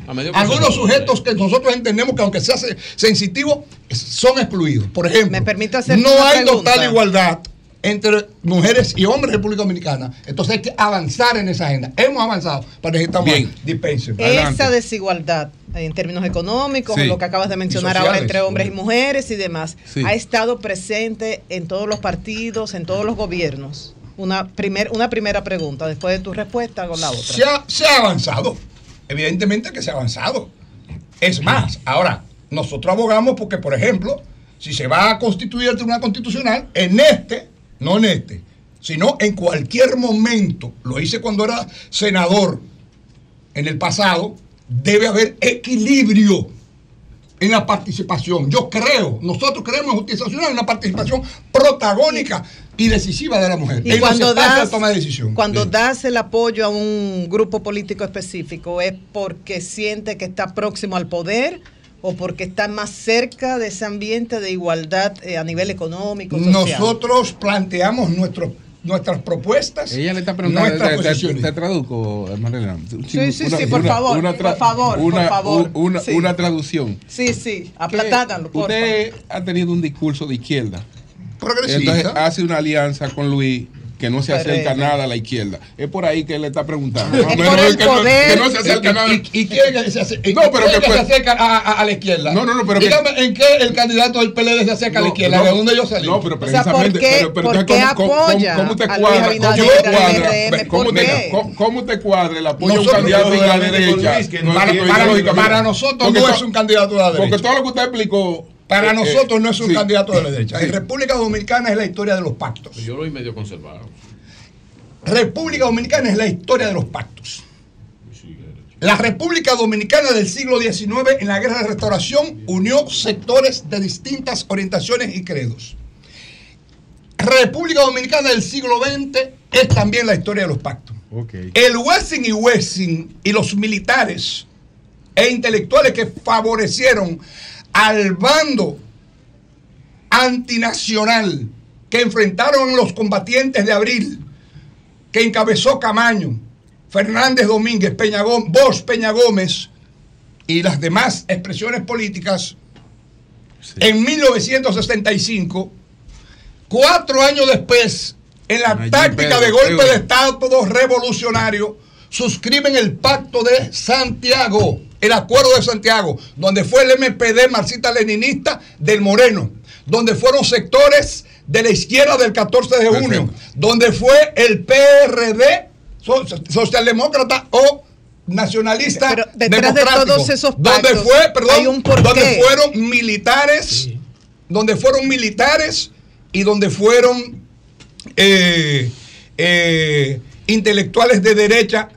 encabezados por el partido quisqueyano de Montreal. El fin detener la represión de aquel momento. ahora, el fin ahora, el fin nuestro es, seguir consolidando, consolidando el Estado de Derecho. Segundo, visibilizar nuestra organización política porque no vamos a ir a un suicidio electoral. Nosotros salimos de una organización que no la mencionamos ni la criticamos. Nuestras razones las, las hemos expresado con relación a quien encabeza hoy la coalición dominante, la boleta. Y hay una historia y hay una serie de situaciones y nosotros entendemos que visibilizar nuestra organización política y con ello visibilizar los sujetos sociales, las causas sociales y globales por las cuales surgimos y además, y además, y además, expresar nuestra opción preferente por los sectores populares, pues nos permite entrar en un acuerdo, así como han entrado otros. ¿Cuál era la naturaleza del PLD cuando mi madre me dice en el 96, yo no creo que tú estás en esa, en esa gran manifestación en la que estaba la guerra? Digo, bueno, es un pacto. Y los pactos a veces no son entre, eh, no son eh, siempre entre iguales. Aunque yo entiendo. Su, aunque yo entiendo su alianza con el presidente no es porque ustedes hagan esquina ideológica. Es decir, no, no es, no es esquina ideológica, es un pacto. Es un pacto. Entiende. No, Nosotros estamos planteando. Pero Julio está de acuerdo con la visión de Luis Abinader. Con la visión de Pero está de acuerdo con la visión de del gobierno. Nosotros defendemos la decencia del presidente Abinader. La proximidad del presidente Abinader. Sus posiciones distantes de extremismo, de populismo, de intolerancia, de sectarismo Bien. Pues y de discriminación. Pues ahí está claro. Entonces, eso es parte de nuestro Está claro, Julio César. Yo quiero preguntarle a, a, Julio César Valentín, quien es el presidente de Justicia Social. Eh, recuerdo que usted participó en el proceso de consulta popular del Partido de la Liberación Dominicana, apoyando al doctor Francisco Domínguez Brito. Eh, usted apoyó a Domínguez Brito. Tan pronto, claro que sí. Tan pronto terminó, igual que Julio César, tan pronto terminó ese proceso que ganó Abel Martínez la consulta popular, unos días después, para ser más exactos, el 9 de noviembre del 2022, usted escribió su carta de cinco páginas al Partido de la Liberación Dominicana renunciando de esa organización política. Y la pregunta es la siguiente. ¿Cuál es el problema con Abel Martínez? ¿Es un problema político o es un problema personal, por un lado? Y lo otro, ¿por qué el salto al gobierno?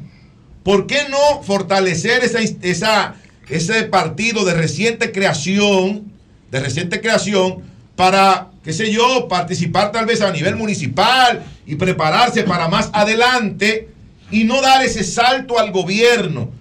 Con el cual usted tiene serias diferencias ideológicas. Mira, es evidente que existen, y aquí hay testimonios de que hay diferencias. Las diferencias son inocultables. Ahora, yo no llevo las diferencias. con Abel, usted dice. Yo no llevo las diferencias nunca al plano de lo personal.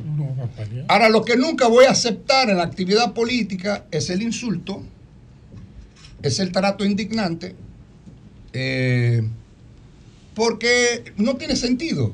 Tú decir somos compañeros, compartimos las mismas causas, pero haces cosas como la que se dio ayer, que empezaron a distribuir unas imágenes del inicio del evento con mi voz y otras imágenes al, final del evento. Y, y mire, y, eso mismo hacían cuando yo estaba en el PLD desde cuenta falsa. Usted trajo la cuenta llena. vamos a ver. vamos a ver que está llena. Vamos a poner las imágenes llenas. Pero allí trajo una. A ver, sí, porque, yo quiero ver el video del discurso del presidente. Una no imagen falaz. no, no, pero no son las imágenes de ayer. Porque no, no. Pero yo puse esta mañana. No, no, pero nosotros no continuamos eso. Y sabemos quién está mandando esas imágenes. Imágenes del discurso de Luis Abinader en la actividad. ¿Cómo salieron, salieron del ayuntamiento. Porque eso, eso es una toma. Eso es una toma de. Puede ser del principio. Ahí se leyeron allí. Ahora, yo pero, pero está lleno. No está lleno. Ahora te voy a decir algo. ¿Quiénes se quedan? está lleno. Cuando yo estoy hablando. ¿Quiénes se quedan en no, una pues esa gente va por un tiempo determinado. Si el evento comienza tarde, se van. A escuchar a los líderes. Pero mira, mira, mira la actividad ahí. No, mira la actividad. sola. Mira, una imagen habla más que mil palabras. Bueno, bueno, bueno. Pero continuamos. seguimos analizando. Ahí hay multitudes. Pero eso, nosotros no, no, no, lo discutimos. Ahora bien, del ayuntamiento. Miren, señores, nosotros no queremos distraernos porque ya nosotros salimos del PLD. Ese no es el ánimo. Y dijimos que no íbamos a surgir para pugnar contra nadie, sino para echar hacia adelante lo que creíamos. Los alcaldes, usted lo que tiene que preguntarse, ¿cómo es? ¿Qué existe? ¿Qué, qué, es lo que acontece? Que cuando Juan Bosch bajó del 36 al 13, ninguno nos fuimos del PLD. Cuando Danilo o el PLD obtiene menos votos que el Partido Reformista en el 2000, supera al Partido Reformista con la alianza de APD y eh, el BIS, resulta que ninguno nos fuimos del PLD. ¿Qué explica que en el PLD de hoy eso, en Santiago revise eso, compañero. No, no, como partido sí. Revise eso, que siempre el PLD después de unas elecciones ha tenido crisis. Desprendimiento. Siempre ha tenido desprendimiento. Siempre lo ha tenido. Pero en el 2000, dígame dos nombres. Siempre lo ha tenido. Pero un partido que se le va. Salió el grupo de Mapuí, salió el grupo de Nelson. Yo me iba ahí, yo me iba ahí con Nelson de Mapuí. Sí, claro. No, eso fue en el 90. Juan sacó 36. Siempre. Pero cuando sacó 13. Cuando sacó 13 en el 94, óigame bien nadie se fue del PLD porque se creía en el proyecto de la autoridad y quienes encabezaban. Nadie se fue cuando Danilo perdió las elecciones de 2000. Que lo venció el Estado. Lo venció el Estado. No, no, en el 2000. Ah, contra Hipólito. Nadie se fue del PLD. Ah. Entonces, hoy lo que hay que preguntarse, ¿cómo es posible que una persona que es alcalde, nueve alcaldes, siete que estaban con el Librito y dos que estaban con él, salen y se va más de la mitad del Comité Central de la tierra de donde él es candidato. Hay que hacer una introspección y un análisis reflexivo y crítico. Yo lo haría. Ahora, yo no es que puedo decir que tenemos una gran satisfacción, pero en menos de un año nosotros hemos logrado una organización como derecho a que se beneficie la organización. Nació grande justicia social, nació grande. Hacemos un pacto, como lo ha hecho otro. El mismo pacto que hizo el presidente Fernández para apoyar a los senadores del PRM. Es coyuntural. El mismo muy coyuntural. El nuestro sí es político coyuntural. Exacto. Porque nosotros no vamos a una fusión. Eh, senador Julio César Valentín, amigo nuestro por demás persona que yo admiro y respeto mucho, y eh, los tiempos colocan a los hombres en posiciones y escenarios que tienen que jugársela y tomar decisiones que le pueden ser beneficiosas como también le pueden ser perjudiciales. Cuidado. Uno, usted entiende que toda esa movilización de peledeístas se debe al comportamiento del actual candidato presidencial de esa organización. Uno. Y segundo, ¿cómo explicaron que usted a grosso modo ha hecho un diagnóstico de su pacto con el partido de gobierno? Justamente ahora usted hablaba de las transformaciones educativas, sociales que usted demanda, que usted entiende que se deben hacer, incluso da pautas puntuales de la contratación de maestros en ciencia, en matemática, en una década. Yo traía, yo traía mil canadienses cubanos y españoles. El gobierno del presidente. A enseñar matemáticas aquí como, como si fuera a cantar reggaetón. El gobierno del presidente Abinader. Dembow, el reggaetón. O Dembow. El, gobierno del presidente. Bueno, va, por el gobierno del presidente Abinader no ha hecho nada de eso, por lo cual usted sueña. Tiene que hacerlo porque lo y estamos usted pacta con Luis a pesar de que usted piensa muy diferente a como lo hice ejecutar. ¿Cómo explicar la, ideológicamente las dos preguntas se, yo hacer una pregunta de No, no, no, espérate un momentito, señores. es interesante. Y, a, Valentín que, que, también sea más preciso ahora. Entonces, usted le atribuye al candidato Abel Martínez la culpa del éxodo de peledeístas de todos los niveles de esa organización. Y segundo, ¿Por qué pactar con Luis si ideológicamente no se identifica con usted? Mira, la, realidad es que yo tendría que revisar quién es que, coincide ideológicamente conmigo. Tendría que pactar con los ciclos cabañistas que dirige Narciso Isaconde o con la Fuerza de la Revolución que no está reconocida. Nosotros tenemos derecho a pactar, como han pactado otros. Es, es una libertad que tenemos como organización, lo sometimos a debate. Y bueno, esa fue la posición que prevaleció. Eh, lo que sí me extraña y me pregunto es, ¿cómo es posible que un partido que elija a su candidato se vaya a un flujo para la fuerza del pueblo? Un flujo para el PRM. Algunos Alianza País, por lo menos en Santiago, o para la opción democrática, y otra parte justicia social. Es decir, que cuando yo me fui dijeron que era un capricho cuando nosotros pronosticamos que podía venir un proceso de deterioro, porque cuando usted no tiene, usted puede estar preparado para ser síndico, para ser diputado, y usted puede ser sectario o intolerante y maltratar, siendo, teniendo una red, una red de leales, a veces clientelares, en una demarcación pequeña. Pero cuando usted se tiene que presentar al país y abordar los grandes temas nacionales, aún con la estructura formidable que le reconozco al PLD, la competencia como dirigente a Danilo Medina, óyeme, que está en la calle y que es valioso, yo le puedo decir, y Danilo sí sabe, Y así como tú dices eso, yo también en el comité político, y, y- y lo saben todos, lo escribí, le planteé al comité político, al presidente Fernández, mi amigo, en el comité político, ¿cómo es que usted dice que, que el país ha crecido? ¿Cómo usted dice que usted es un intelectual, el único presidente en plenitud de ejercicio siendo un intelectual y que tiene un centro de formación? Que el país ha crecido y el Banco Mundial dice que somos después de Haití el país con menos inversión en educación. Yo apoyo el 4% en el comité político. Como el partido de Juan Bosch, que su líder antes de Marx era Hostos, no tiene eso. Yo sí fui un crítico en el PLD. Mi agenda y mis posiciones críticas Manuel. y progresistas nunca se movieron Eury. sabiendo yo que estaban pactando con el partido de Ma- Huesi. Manuel, Eury Jesús. Entonces, eh, en ese Bueno. momento yo podía ser progresista estando en el PLD y ahora coincidir con, con Fidel Santana, con Max Puig, Bien. con Guillermo Moreno, en lo que le llamamos el bloque alternativo dentro de la- del acuerdo con el PRM, entonces eso está mal. Manuel. Eso es desmontarnos, vaciarnos Valentín, ideológicamente. No es verdad. Valentín, primero es muy natural que un partido que quiere crecer y que acaba de obtener el reconocimiento haga un pacto político con alguien mayoritario. Eso es muy natural en este país, en cualquier partido. Si no, miren la Ahora. de Atoy de Camps. Ahora, ¿cuál ha sido la proyección electoral que ha pactado Justicia Social con el presidente Abinader? Primero, en términos municipales, ¿a qué ustedes aspiran como organización política? No, ya ¿Cuán- nosotros tenemos alcaldes, 17 cuántos candidatos a alcaldes. ¿Y qué han proyectado que le van a aportar desde Justicia Social al presidente Abinader? Nosotros estamos haciendo una estimación. Por ejemplo, ayer de Ato del Yaque nosotros movilizamos 1.400 personas. Eso nos asegura un triunfo. De Tamboril nosotros movilizamos solo de Tamboril 1.600 personas. Tamboril es un municipio de, de 100.000 habitantes. Y nosotros tenemos estructura.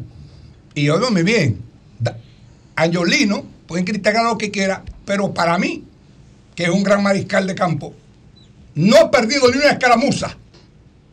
Cuando Gonzalo ganó las elecciones en Santiago con un 85%, dijo, ¿por qué en Tamboril, Canca y Licey se perdió? Y Danilo dijo, vete donde Angiolino, que ese es el líder. Y ese es lo que tiene una fábrica, ese es lo que consigue un empleo en ese gobierno. Yo sí conseguí en ese gobierno. Pero ese no. Pero cuando él apoyó a Francisco Domínguez Brito, fue 75%. Y eso duele. Cuando hay intolerancia, eso duele. Gonzalo hizo lo inteligente. Al otro día fue don Angiolino, solo. Y le dijo, hermano, usted es un caballo. ¿Cómo fue usted me ganó? Si yo saqué 85 en Santiago, ¿qué usted tiene? Dice, no, trabajo, amor y dedicación. Entonces, eso lo quieren criticar. Bien, bien. José. Entonces, ese es el modelo de trabajo que nosotros queremos impulsar en justicia social. César. Sí, eh, ok, tú y terminamos, pero terminamos después de ti. Camarada y amigo, Sí. ese acuerdo. Después yo quiero dar una gracia pública. Sí, sí, Ese acuerdo, ese pacto que tú dices que hiciste con el presidente Abinader. Que dije no, que, que hice No, no, no, no, que dije no, ya está ahí en video. eh. Ese que hiciste. ¿Incluye, implica que tú vas candidato a senador por Santiago? No, mira, cuando yo salí del PLD se especuló No me digas que no yo- ahora que después tú seas candidato a senador. Pero, bueno, pero óyeme. No se habló eso.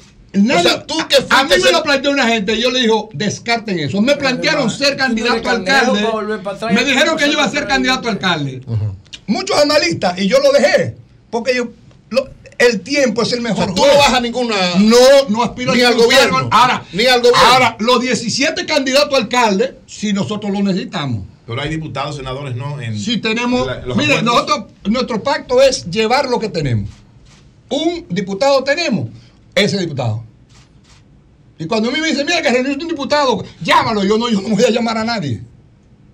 Nosotros vamos a intentar crecer en los Bien. territorios que podamos. Bueno, Bueno, eh, eh, brevemente, saber si justicia social tiene en la coyuntura actual solamente una aspiración provincial o regional, porque no veo como figuras nacionales fuera de Santiago en el, en el, en el proyecto que yo pueda No, no, no, mire. No, pero- no, no, no es para que así, me lo mire. conteste en bloque, para que me lo conteste en bloque. Segundo, Empezando por Angiolino. bueno, segundo, ustedes en la parte municipal van a apoyar a Ulises Rodríguez o tú vas a llevar un Ah, sí, candidato. no, no, no, no, Lo no. vas a apoyar. Apoyamos a Ulises. Lo presentaron ayer a O sea que ustedes van a enfrentar el liderazgo de Abel en Santiago también a nivel No, municipal. no es enfrentarlo, porque Bueno, si, si, no, presen- para que me respondan si presentamos a Hondo Valle, Pero no, estamos enfrentando yo a sé, nadie. Yo sé que Víctor y, y Altagracia son tus amigos también. Ambos son son amigos amigos. míos. Y fui, fuimos un diputado los tres, Sí, los cuatro juntos.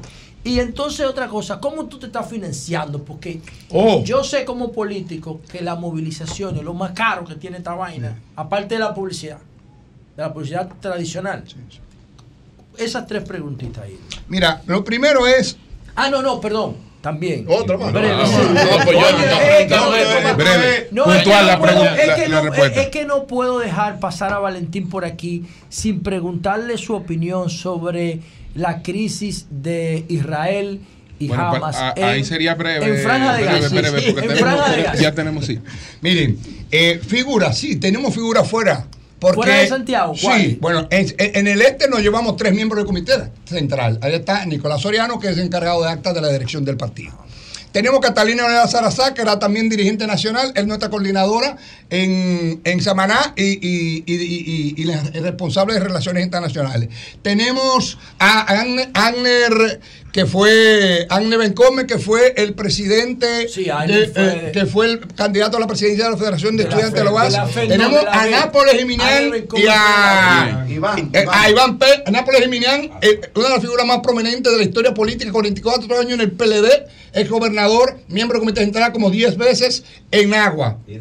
Tenemos a Hidalgo en Asua, tenemos al síndico Dondo Valle, es decir, Iván que, Peña. que obtuvo el, el 75% allí Domínguez Brito. Tenemos dos síndicos en, en Monteplata, tenemos regidores en Atomayor, tenemos regidores... Nació grande, en- nació es decir, nosotros Sí. somos una realidad. ¿Cuál era la Lo otra segundo es, nosotros El hemos a hecho una sola actividad de movilización de masa. Todas hemos hecho actividades eh, locales para impedir justamente esa, esa dificultad. Pero te digo que en mi caso, yo he tenido que vender parte de, mi, de, mi, de mis obras de arte. Bueno, a mí me Angiolino de su empresa de embutidos y amigos que hemos tocado puertas. Hemos preferido no ocupar ninguna posición, ni siquiera ¿Te la han insinuarla en ¿Te el Estado. Ni siquiera insinuarla. ¿Te la han Bien. ofrecido? Nosotros no, es, nosotros no podemos aceptar nada porque nosotros no hemos aportado nada. En, en ese sentido, ni siquiera hemos hablado de ese diálogo, de ese tipo de conversación. Y por último, Te jodiste, Glenn David. eh, eh, por Bueno, último, ellos, ellos no hicieron como Cedillo Osuna, que le dijo que desde ahora. Cuidado. Ah, no, Cuidado.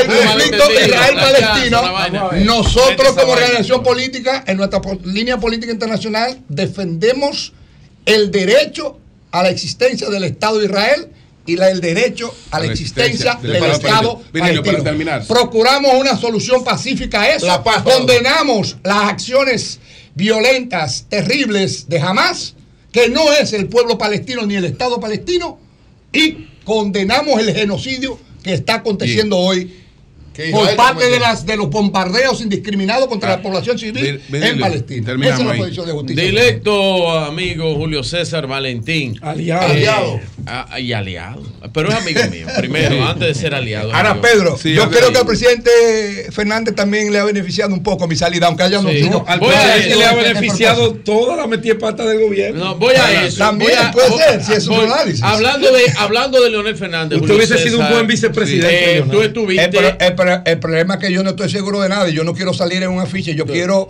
que esos, esos, esos 10 síndicos, 12 síndicos que me acompañaron tengan la certeza de ser síndicos. Bien, bien. no estamos en contra de nadie. Julio César, tú fuiste miembro al más alto nivel del Partido de la Liberación Dominicana, ahora fundaste tu organización política, Justicia Social, que nació grande, como he dicho yo, y te hago una pregunta. Eh, hacen anuncios, conoces las diferencias serias que hay a lo interno, que había a lo interno del PLD, ya separado dos liderazgos políticos, Danilo Medina, Leonel Fernández. Eh, se hace un anuncio de una eh, supuesta alianza que todavía no dice nada Ok, la pregunta. eh, que es la alianza del abrazo del borracho, como lo digo yo, porque se abraza no porque se quiere, sino porque se están cayendo.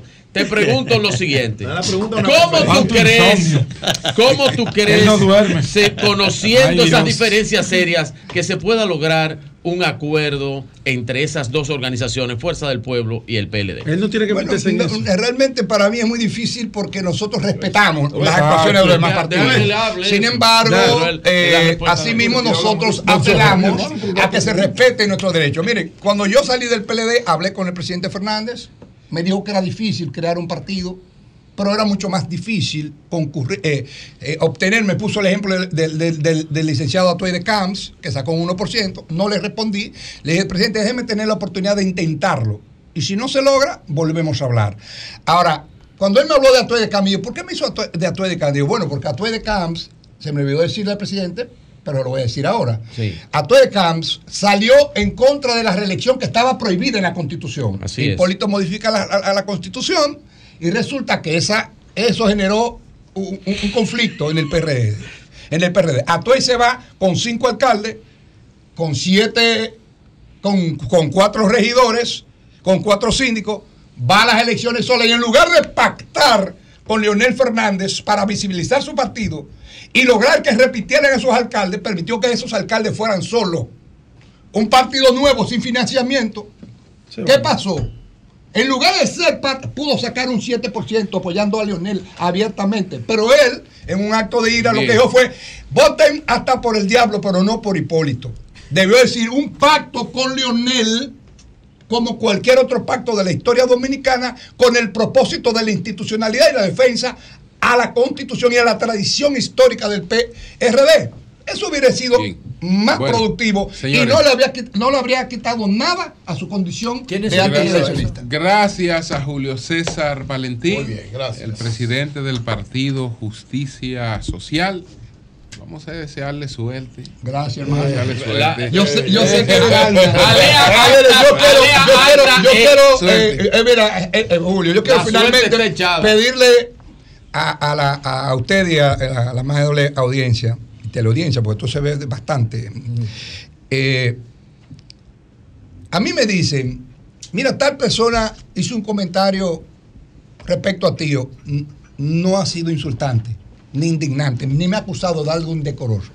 Yo quiero darle las No, gracias. no. A ti te la debo para siempre. No, no, no, te la debo para siempre. No, pero eso que eso- eso que estás reproduciendo mío viejo, viejo. No, no, no, no, no, no, no, eso no, viejo, no, viejo. no, no, no, no, no, Pero eso que- Eso fue antes que yo propiciara el reencuentro de dos amigos. Que me toca algo de ese reencuentro. dos Mira, hermanos. ¿por qué mira que tú? Antes que A yo propiciara a, ti te lo debo todo, porque en momentos que yo era prácticamente invisible, un simple vocero de la oposición, eh, me defendiste. Incluso me defendiste cuando nadie estaba conmigo para ser presidente. Y después te acabó. No, pero. Hay que ser agradecido. El que construye una estrella tiene derecho a quitarle una esquina. Mira, Nayib se está En cuadrando. el caso de Nayib, en el caso de Ay, Nayib, sin madre. tener un vínculo próximo. porque él era reformista. No, no, sin tener un vínculo de afectividad como la tengo con Julio, que somos compañeros de lectura, de viaje. Y fueron compañeros de Y- partido en Y hasta de años. copas, porque tampoco somos unos. Bien. Ah, a Nayib no lo conocía, pero en un momento difícil, el más difícil de mi carrera, cuando se me intentó destrozar con un proceso judicial, a mí y a otros. Nayib no me conocía. Y él hizo un comentario que mi padre que fallece me lo guardó. Me dijo, mira, esa persona tiene estos amigos. Y yo, no, no lo conozco. Y cuando oigo el video, mi padre ya está muy enfermo. Entonces cuando me dice, coño, habla con Nayib. que-". Y digo, no, lo que él diga está bien. Porque en el momento más difícil de mi vida, dijo, no cuadra lo de Julio César Valentín. Qué y bueno. no cuadró. Bueno, porque quienes trataron de gracias. destruirme, hoy se demostró Gracias. que eran 100 veces lo que querían decir de mucho de lo que estábamos. Gracias. No inmerecidamente. Gracias, gracias, Julio. César Valentín. Maestro, Gracias.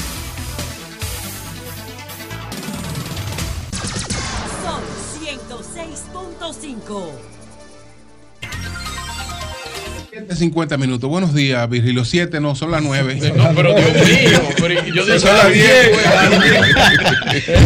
El deseo de que sigamos aquí.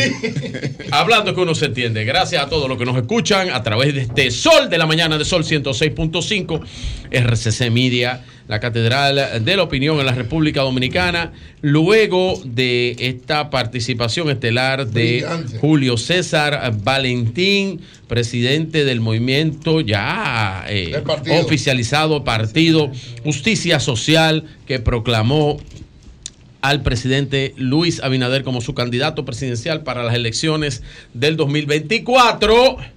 Eh, tengo que referirme eh, a- brevemente eh, luego de, llegar ayer de la ciudad de Orlando, que tuvimos unos cinco días por allá y no dejamos de trabajar nunca porque hicimos todo nuestro comentario eh, desde la ciudad de Orlando, Florida. Miren, eh, yo vi este, este video de, de Leonel Fernández y me preocupó porque él estaba haciendo una crítica del sector eléctrico. Otra vez. Y entonces yo creía que con una breve imagen que yo le presenté al presidente, que le hice un recuento googlístico eh, de la panorámica terrible, eh, sombría, penumbrante de su gobierno, penumbrante de su gobierno, eh, habían reflexionado en cuanto al tema eléctrico. Pero parece que no hubo tal reflexión. Y como no hubo tal reflexión, yo les recuerdo estos titulares de eh, los sectores eléctricos que eh, están ahí. Yo vuelvo y se, y se lo hago recordar. Eh, para ver si, si, Google, el sistema de búsqueda más conocido del mundo, le desmonta esto. Primero, esto es una noticia de Diario Libre del 2005. ¿Quién era presidente? Leonel Fernández. Y dice, apagones desaparecerán en el 2008. Eso fue eh, lo que dijo Leonel Fernández. Y eh, hablando, después dice, en el 2008 anuncia la solución de la crisis energética antes del 2008. Un titular también del periódico El Dinero dice sistema eléctrico colapsa y arrastra la economía. Eso es el 27 de julio del 2008. Luego dice Leonel Fernández, cuando ya le pasó el 2008, que fue candidato, dice lo siguiente, reitera resolver los apagones en el 2012. No entiendo, luego de todo esto, y ya un comentario que yo le dije en aquel momento, que Chat GPT le había dicho a él cuáles eran sus principales problemas cuando yo le pregunté ah, durante el gobierno de Leonel Fernández del 2004 al 2012 cuáles eran los problemas del gobierno y dijo, el primero que sale en ChatGPT, crisis energética, y dice que uno de los problemas más grandes que tuvo el gobierno de Leonel Fernández fue la crisis energética. Parece, parece que hay un, pequeño, lo que yo le llamo amnesia selectiva, un pequeño Alzheimer inducido, el alemán. El alemán eh, eh, Alzheimer parece que hace ese, ese trabajo mágico y le, y le pretende olvidar lo que en 12 años de gobierno él no pudo resolver y tuvo que dejárselo a su camarada, a su compañero de partido Danilo Medina, que tampoco logró eso. Es un mal general, pero no entiendo por qué sus asesores le permite, le permite eh, hablar del tema, sabiendo que en ese tema, en el tema de seguridad ciudadana, en el tema de energía eléctrica eh, y otros temas de nación, el presidente Leonel Fernández sacó F sacó F para no seguir diciendo las otras letras del alfabeto, pues puede ser que haya sacado D. Bien, miren, eh, voy a referirme y, quiero ver esta foto porque esa es la vaina de, de estas cosas. Miren, eh, el, el, mismo presidente Leonel Fernández dijo que estaba visitando una visita nocturna a Villa Duarte para conocer su realidad. Yo quiero que ustedes vean esta imagencita que yo le mandé ahí al buen amigo eh, eh, Joan, la imagen de Leonel en, en Villa, en, en Villa Duarte, que él estaba haciendo una realidad, y me le enfoquen a la pared donde están las dos señoras ahí, donde en esa pared se ve clarito, es que esta vaina con las redes sociales usted tiene que tener cuidado, donde dice Leonel y todo. Él no hizo una visita nocturna, él preparó una visita. Usted ve esa pared donde están los circulitos. Ahí dice Leonel. O sea que él iba pegado a la pared. Hicieron eso ahí.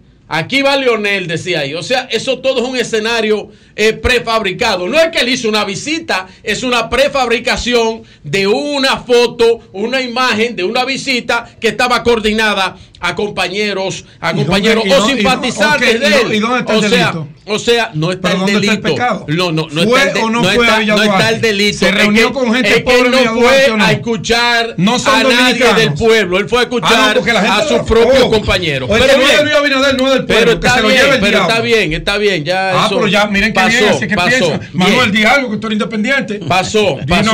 Pasó, pasó, pasó. Bien, mira, eh, brevemente me voy a referir porque son cuatro temas, ya llevo dos, brevemente, a este, a esto que dijo Eury Cabral, el camarada, que vino de Alemania y le agradezco que me haya traído un pedazo del muro de Berlín. Lo voy a poner al lado de mi póster que tengo de Pink Floyd sobre The Wall, la canción famosa y el álbum famoso de Pink Floyd. Miren, eh, sobre la deuda del gobierno. Hay un video del presidente Luis Abinader que habló sobre eso. Yo quiero ponerlo brevemente. El video dura menos de un minuto. Vamos a ver qué dice el presidente Luis Abinader sobre la deuda, eh, la deuda del Estado. Vamos a ver qué dice.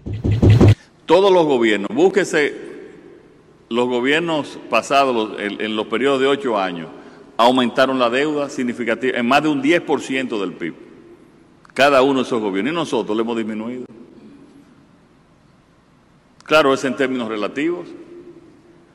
Porque la deuda del gobierno a principios del siglo, del, siglo eh, eran, eran eh, dos millones de dólares. To- Todos los números son relativos y es en relativo al tamaño de la economía. ¿Qué hemos hecho nosotros? Reducir la deuda en los momentos más difíciles, cuando sí tuvimos que tomar deuda para la, eh, para la pandemia. Y yo te pregunto, aumentando un 10% la deuda en relación con el PIB, ¿para qué tomaron ellos deuda? No había pandemia, estaban en los mejores momentos internacionales de la economía. ¿Para qué tomaron deuda? ¿Para hacer qué? La pregunta debemos hacernos a nosotros. Nosotros tenemos tomado, el, el nivel de deuda ha bajado aún con la pandemia y el de ellos subió sin pandemia. ¿En qué? ¿Para qué? Esa es la pregunta que a ellos se les hace difícil responder. Bien, entonces con referente a eso, un pequeño cuadro que aquí tengo en Excel. Eh, vamos a ver el periodo del gobierno del 2004 al 2012.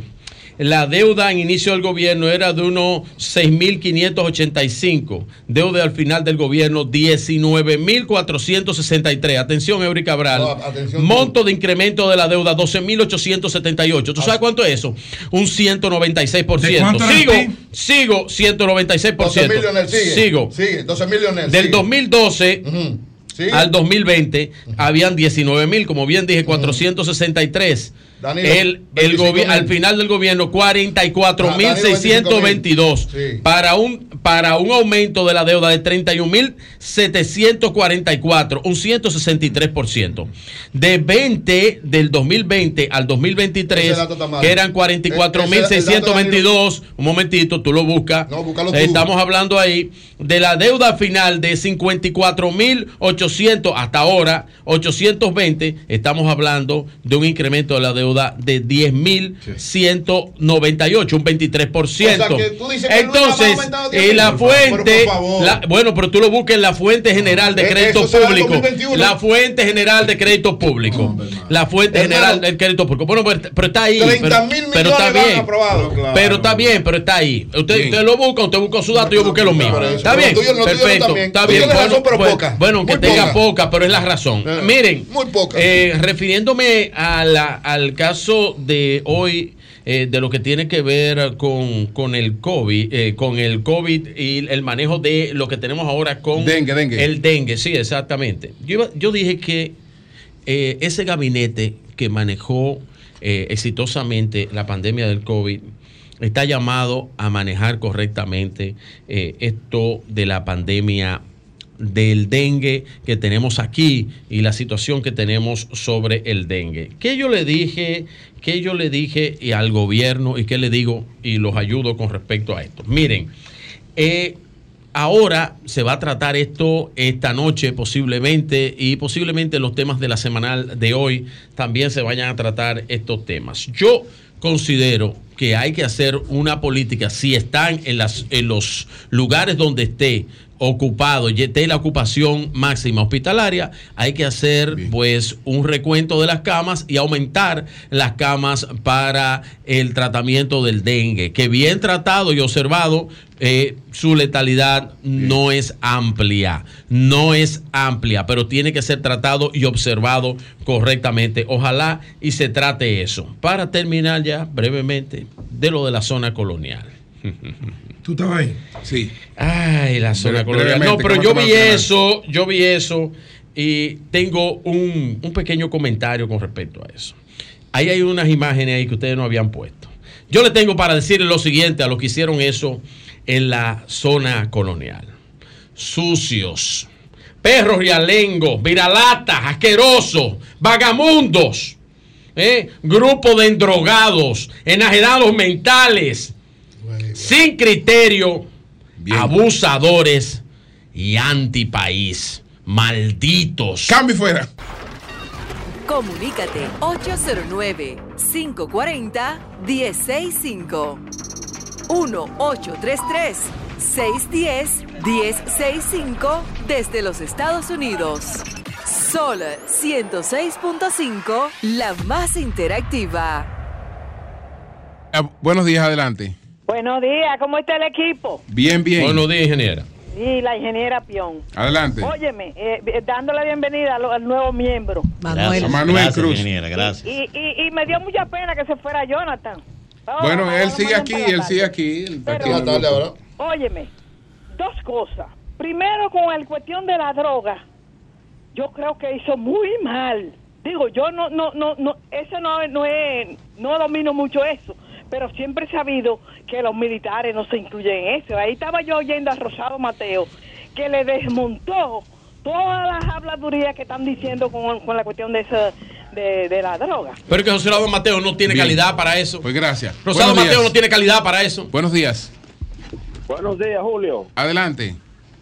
Julio, déjame responderle a Virgilio que a lo mejor todo este endeudamiento en el pasado fueron para no dejar deteriorar los servicios públicos, Sí. para hacer el metro, Sí. eh, para mantener energía eléctrica. ¿Cuál Y energía eléctrica? Que Bien. hoy no tenemos. Muchas ¿Pero cuál energía no tenemos, eléctrica? ¿Pero cuál energía eléctrica? Pues gracias. Buenos días. ¿Pero cuál energía eléctrica? Buenos días. Buenos días, Domingo Silva de San Cristóbal. Adelante. Virgilio, te felicito por tu comentario día tras día. Gracias. Mira, señores, eh, hoy se va a reunir el alcalde José Montaña Nelson de la Rosa, hoy a las 5 de la tarde. Ah, importante eso. va su apoyo José Montaña al, al, al- al candidato Nelson de la Rosa. El PRM San Cristóbal está con parte unificado. Gracias. Bien. Julio, rápidamente, permítame decir a propósito de que ya en octubre terminó el tema de la escogencia de los candidatos. Vamos a tener para las elecciones de mayo 19 nueve candidatos presidenciales. Está Luis Abinader, Abel Martínez, Leonel Fernández. En ese mismo orden. Miguel Vargas Maldonado, Fulgencio Severino va por Patria para Todos. Sí. Carlos Peña, Generación de Ah, Servidores. nosotros, Peña. María Teresa Cabrera, Frente Amplio. Virginia Antares, Opción Democrática. Y Roque Espaillat va por el Partido Socialista Cristiano. Qué bueno, Son qué nueve. bueno. Son nueve. bueno. Son nueve. Eh, Bueno. eh, un saludo a Ramón Mercedes. buenos el días. periodista de nosotros, Ramón Bueno, Mercedes. sí, buenos días. Saludos. Buenos días. Juan Rodríguez de los Alcarrizos. Adelante, Juan. Ju- Jo Rodríguez. Eh, Sí. Julio, eh, estuve viendo la participación de Julio César Valentín en su programa y de verdad que, aunque muchos han querido minimizar el apoyo que le ha dado al presidente, para mí creo que en Santiago eh, ha sido una gran alianza la que se ha hecho, porque eso sella de manera definitiva el triunfo del PRM junto a Julio César Valentín en Santiago. Bien. Buenos días. Buenos días, Julio. Adela- Julio, adelante. dos, co- dos cosas brevitas. Felicitar eh, de corazón y desearle mucho éxito a Manuel Cruz. Muchas gracias. tipo sumamente con un sentido común agradable. Manuel, te felicito. Y decirle a Virgilio gracias, Félix, hermano. mi amigo Virgilio Félix. Virgilio, tú simplemente, simplemente dile que la economía, que los préstamos, perdón, Virgilio, al gobierno de Luis Abinader le tocó una gobernabilidad difícil, donde, donde, donde hubo un COVID, una guerra. donde el presidente ha tenido que subsidiar muchísimas cosas. Bien, gracias a ti. Buenos días. Gracias, Domingo. Buenos días. Sí, sí, buenos días. Adelante. Sí, Félix de Brooklyn. Adelante, Brooklyn, adelante. Sí, ¿qué? Adelante. Buen día. Sí, hello. Te escuchamos, te escuchamos. Sí, Félix desde Brooklyn. Sí, te escuchamos. Sí, decía que quiero preguntarle al nuevo integrante, ya que vi que ustedes lo mencionaron. Eh, dos preguntitas rápidas. Adelante. Hace que él renunció del PLD y que hasta qué nivel él, él llegó en el PLD, si pertenecía al Comité Central o, o solamente era dirigente. Manuel, es a ti que te están preguntando. No, no, dice el nuevo integrante, el nuevo integrante es Ah, Manuel. Manuel, sí. Manuel. Renunciamos del PLD, amigo, en diciembre del año 2020. Bien. Buenos días. Manuel, tú no eras comité central ni nada. No. Presidente. No, yo nunca, yo nunca aspiré. Yo nunca No. aspiré. Bu- buenos días. Un simple miembro. Buenos días. Hello. Buenos días. Escúchenos por el micro, por el teléfono, no por el, por el, Bu- por el aparato. Buenos días. Gracias, buenos días, ese gran equipo. Yari Sí. Martínez de Cristo Rey. Yari, Solo adelante, Yari. Un abrazo, Yari. Yari, adelante. Ah, bueno, pero Tumbaron- con le esta. tumbaron la llamada Yari. Buenos días. Buenos días. Buenos días. Este Bonao. Adelante, Bonao. Ay, Bonao. Sí. La Villa de las Hortensias. Adelante. Está bonito, ¿verdad? La entrada Bonao. Sí, agradecer la recién inauguración del CAPI en Bonao. Eso es para que las madres sigan progresando y estudiando para un mejor futuro. No tienen excusa para quedarse Y tú sabes si arreglaron el puente ahí que está un poquito más para adelante, la penda, creo que Eso lo están arreglando, Perdón, líder. yo estoy hablando con Lo ella. Están arreglando, líder. Bueno, señores, muchas gracias, muchas gracias. Vehículo de la radio. Estamos fuera.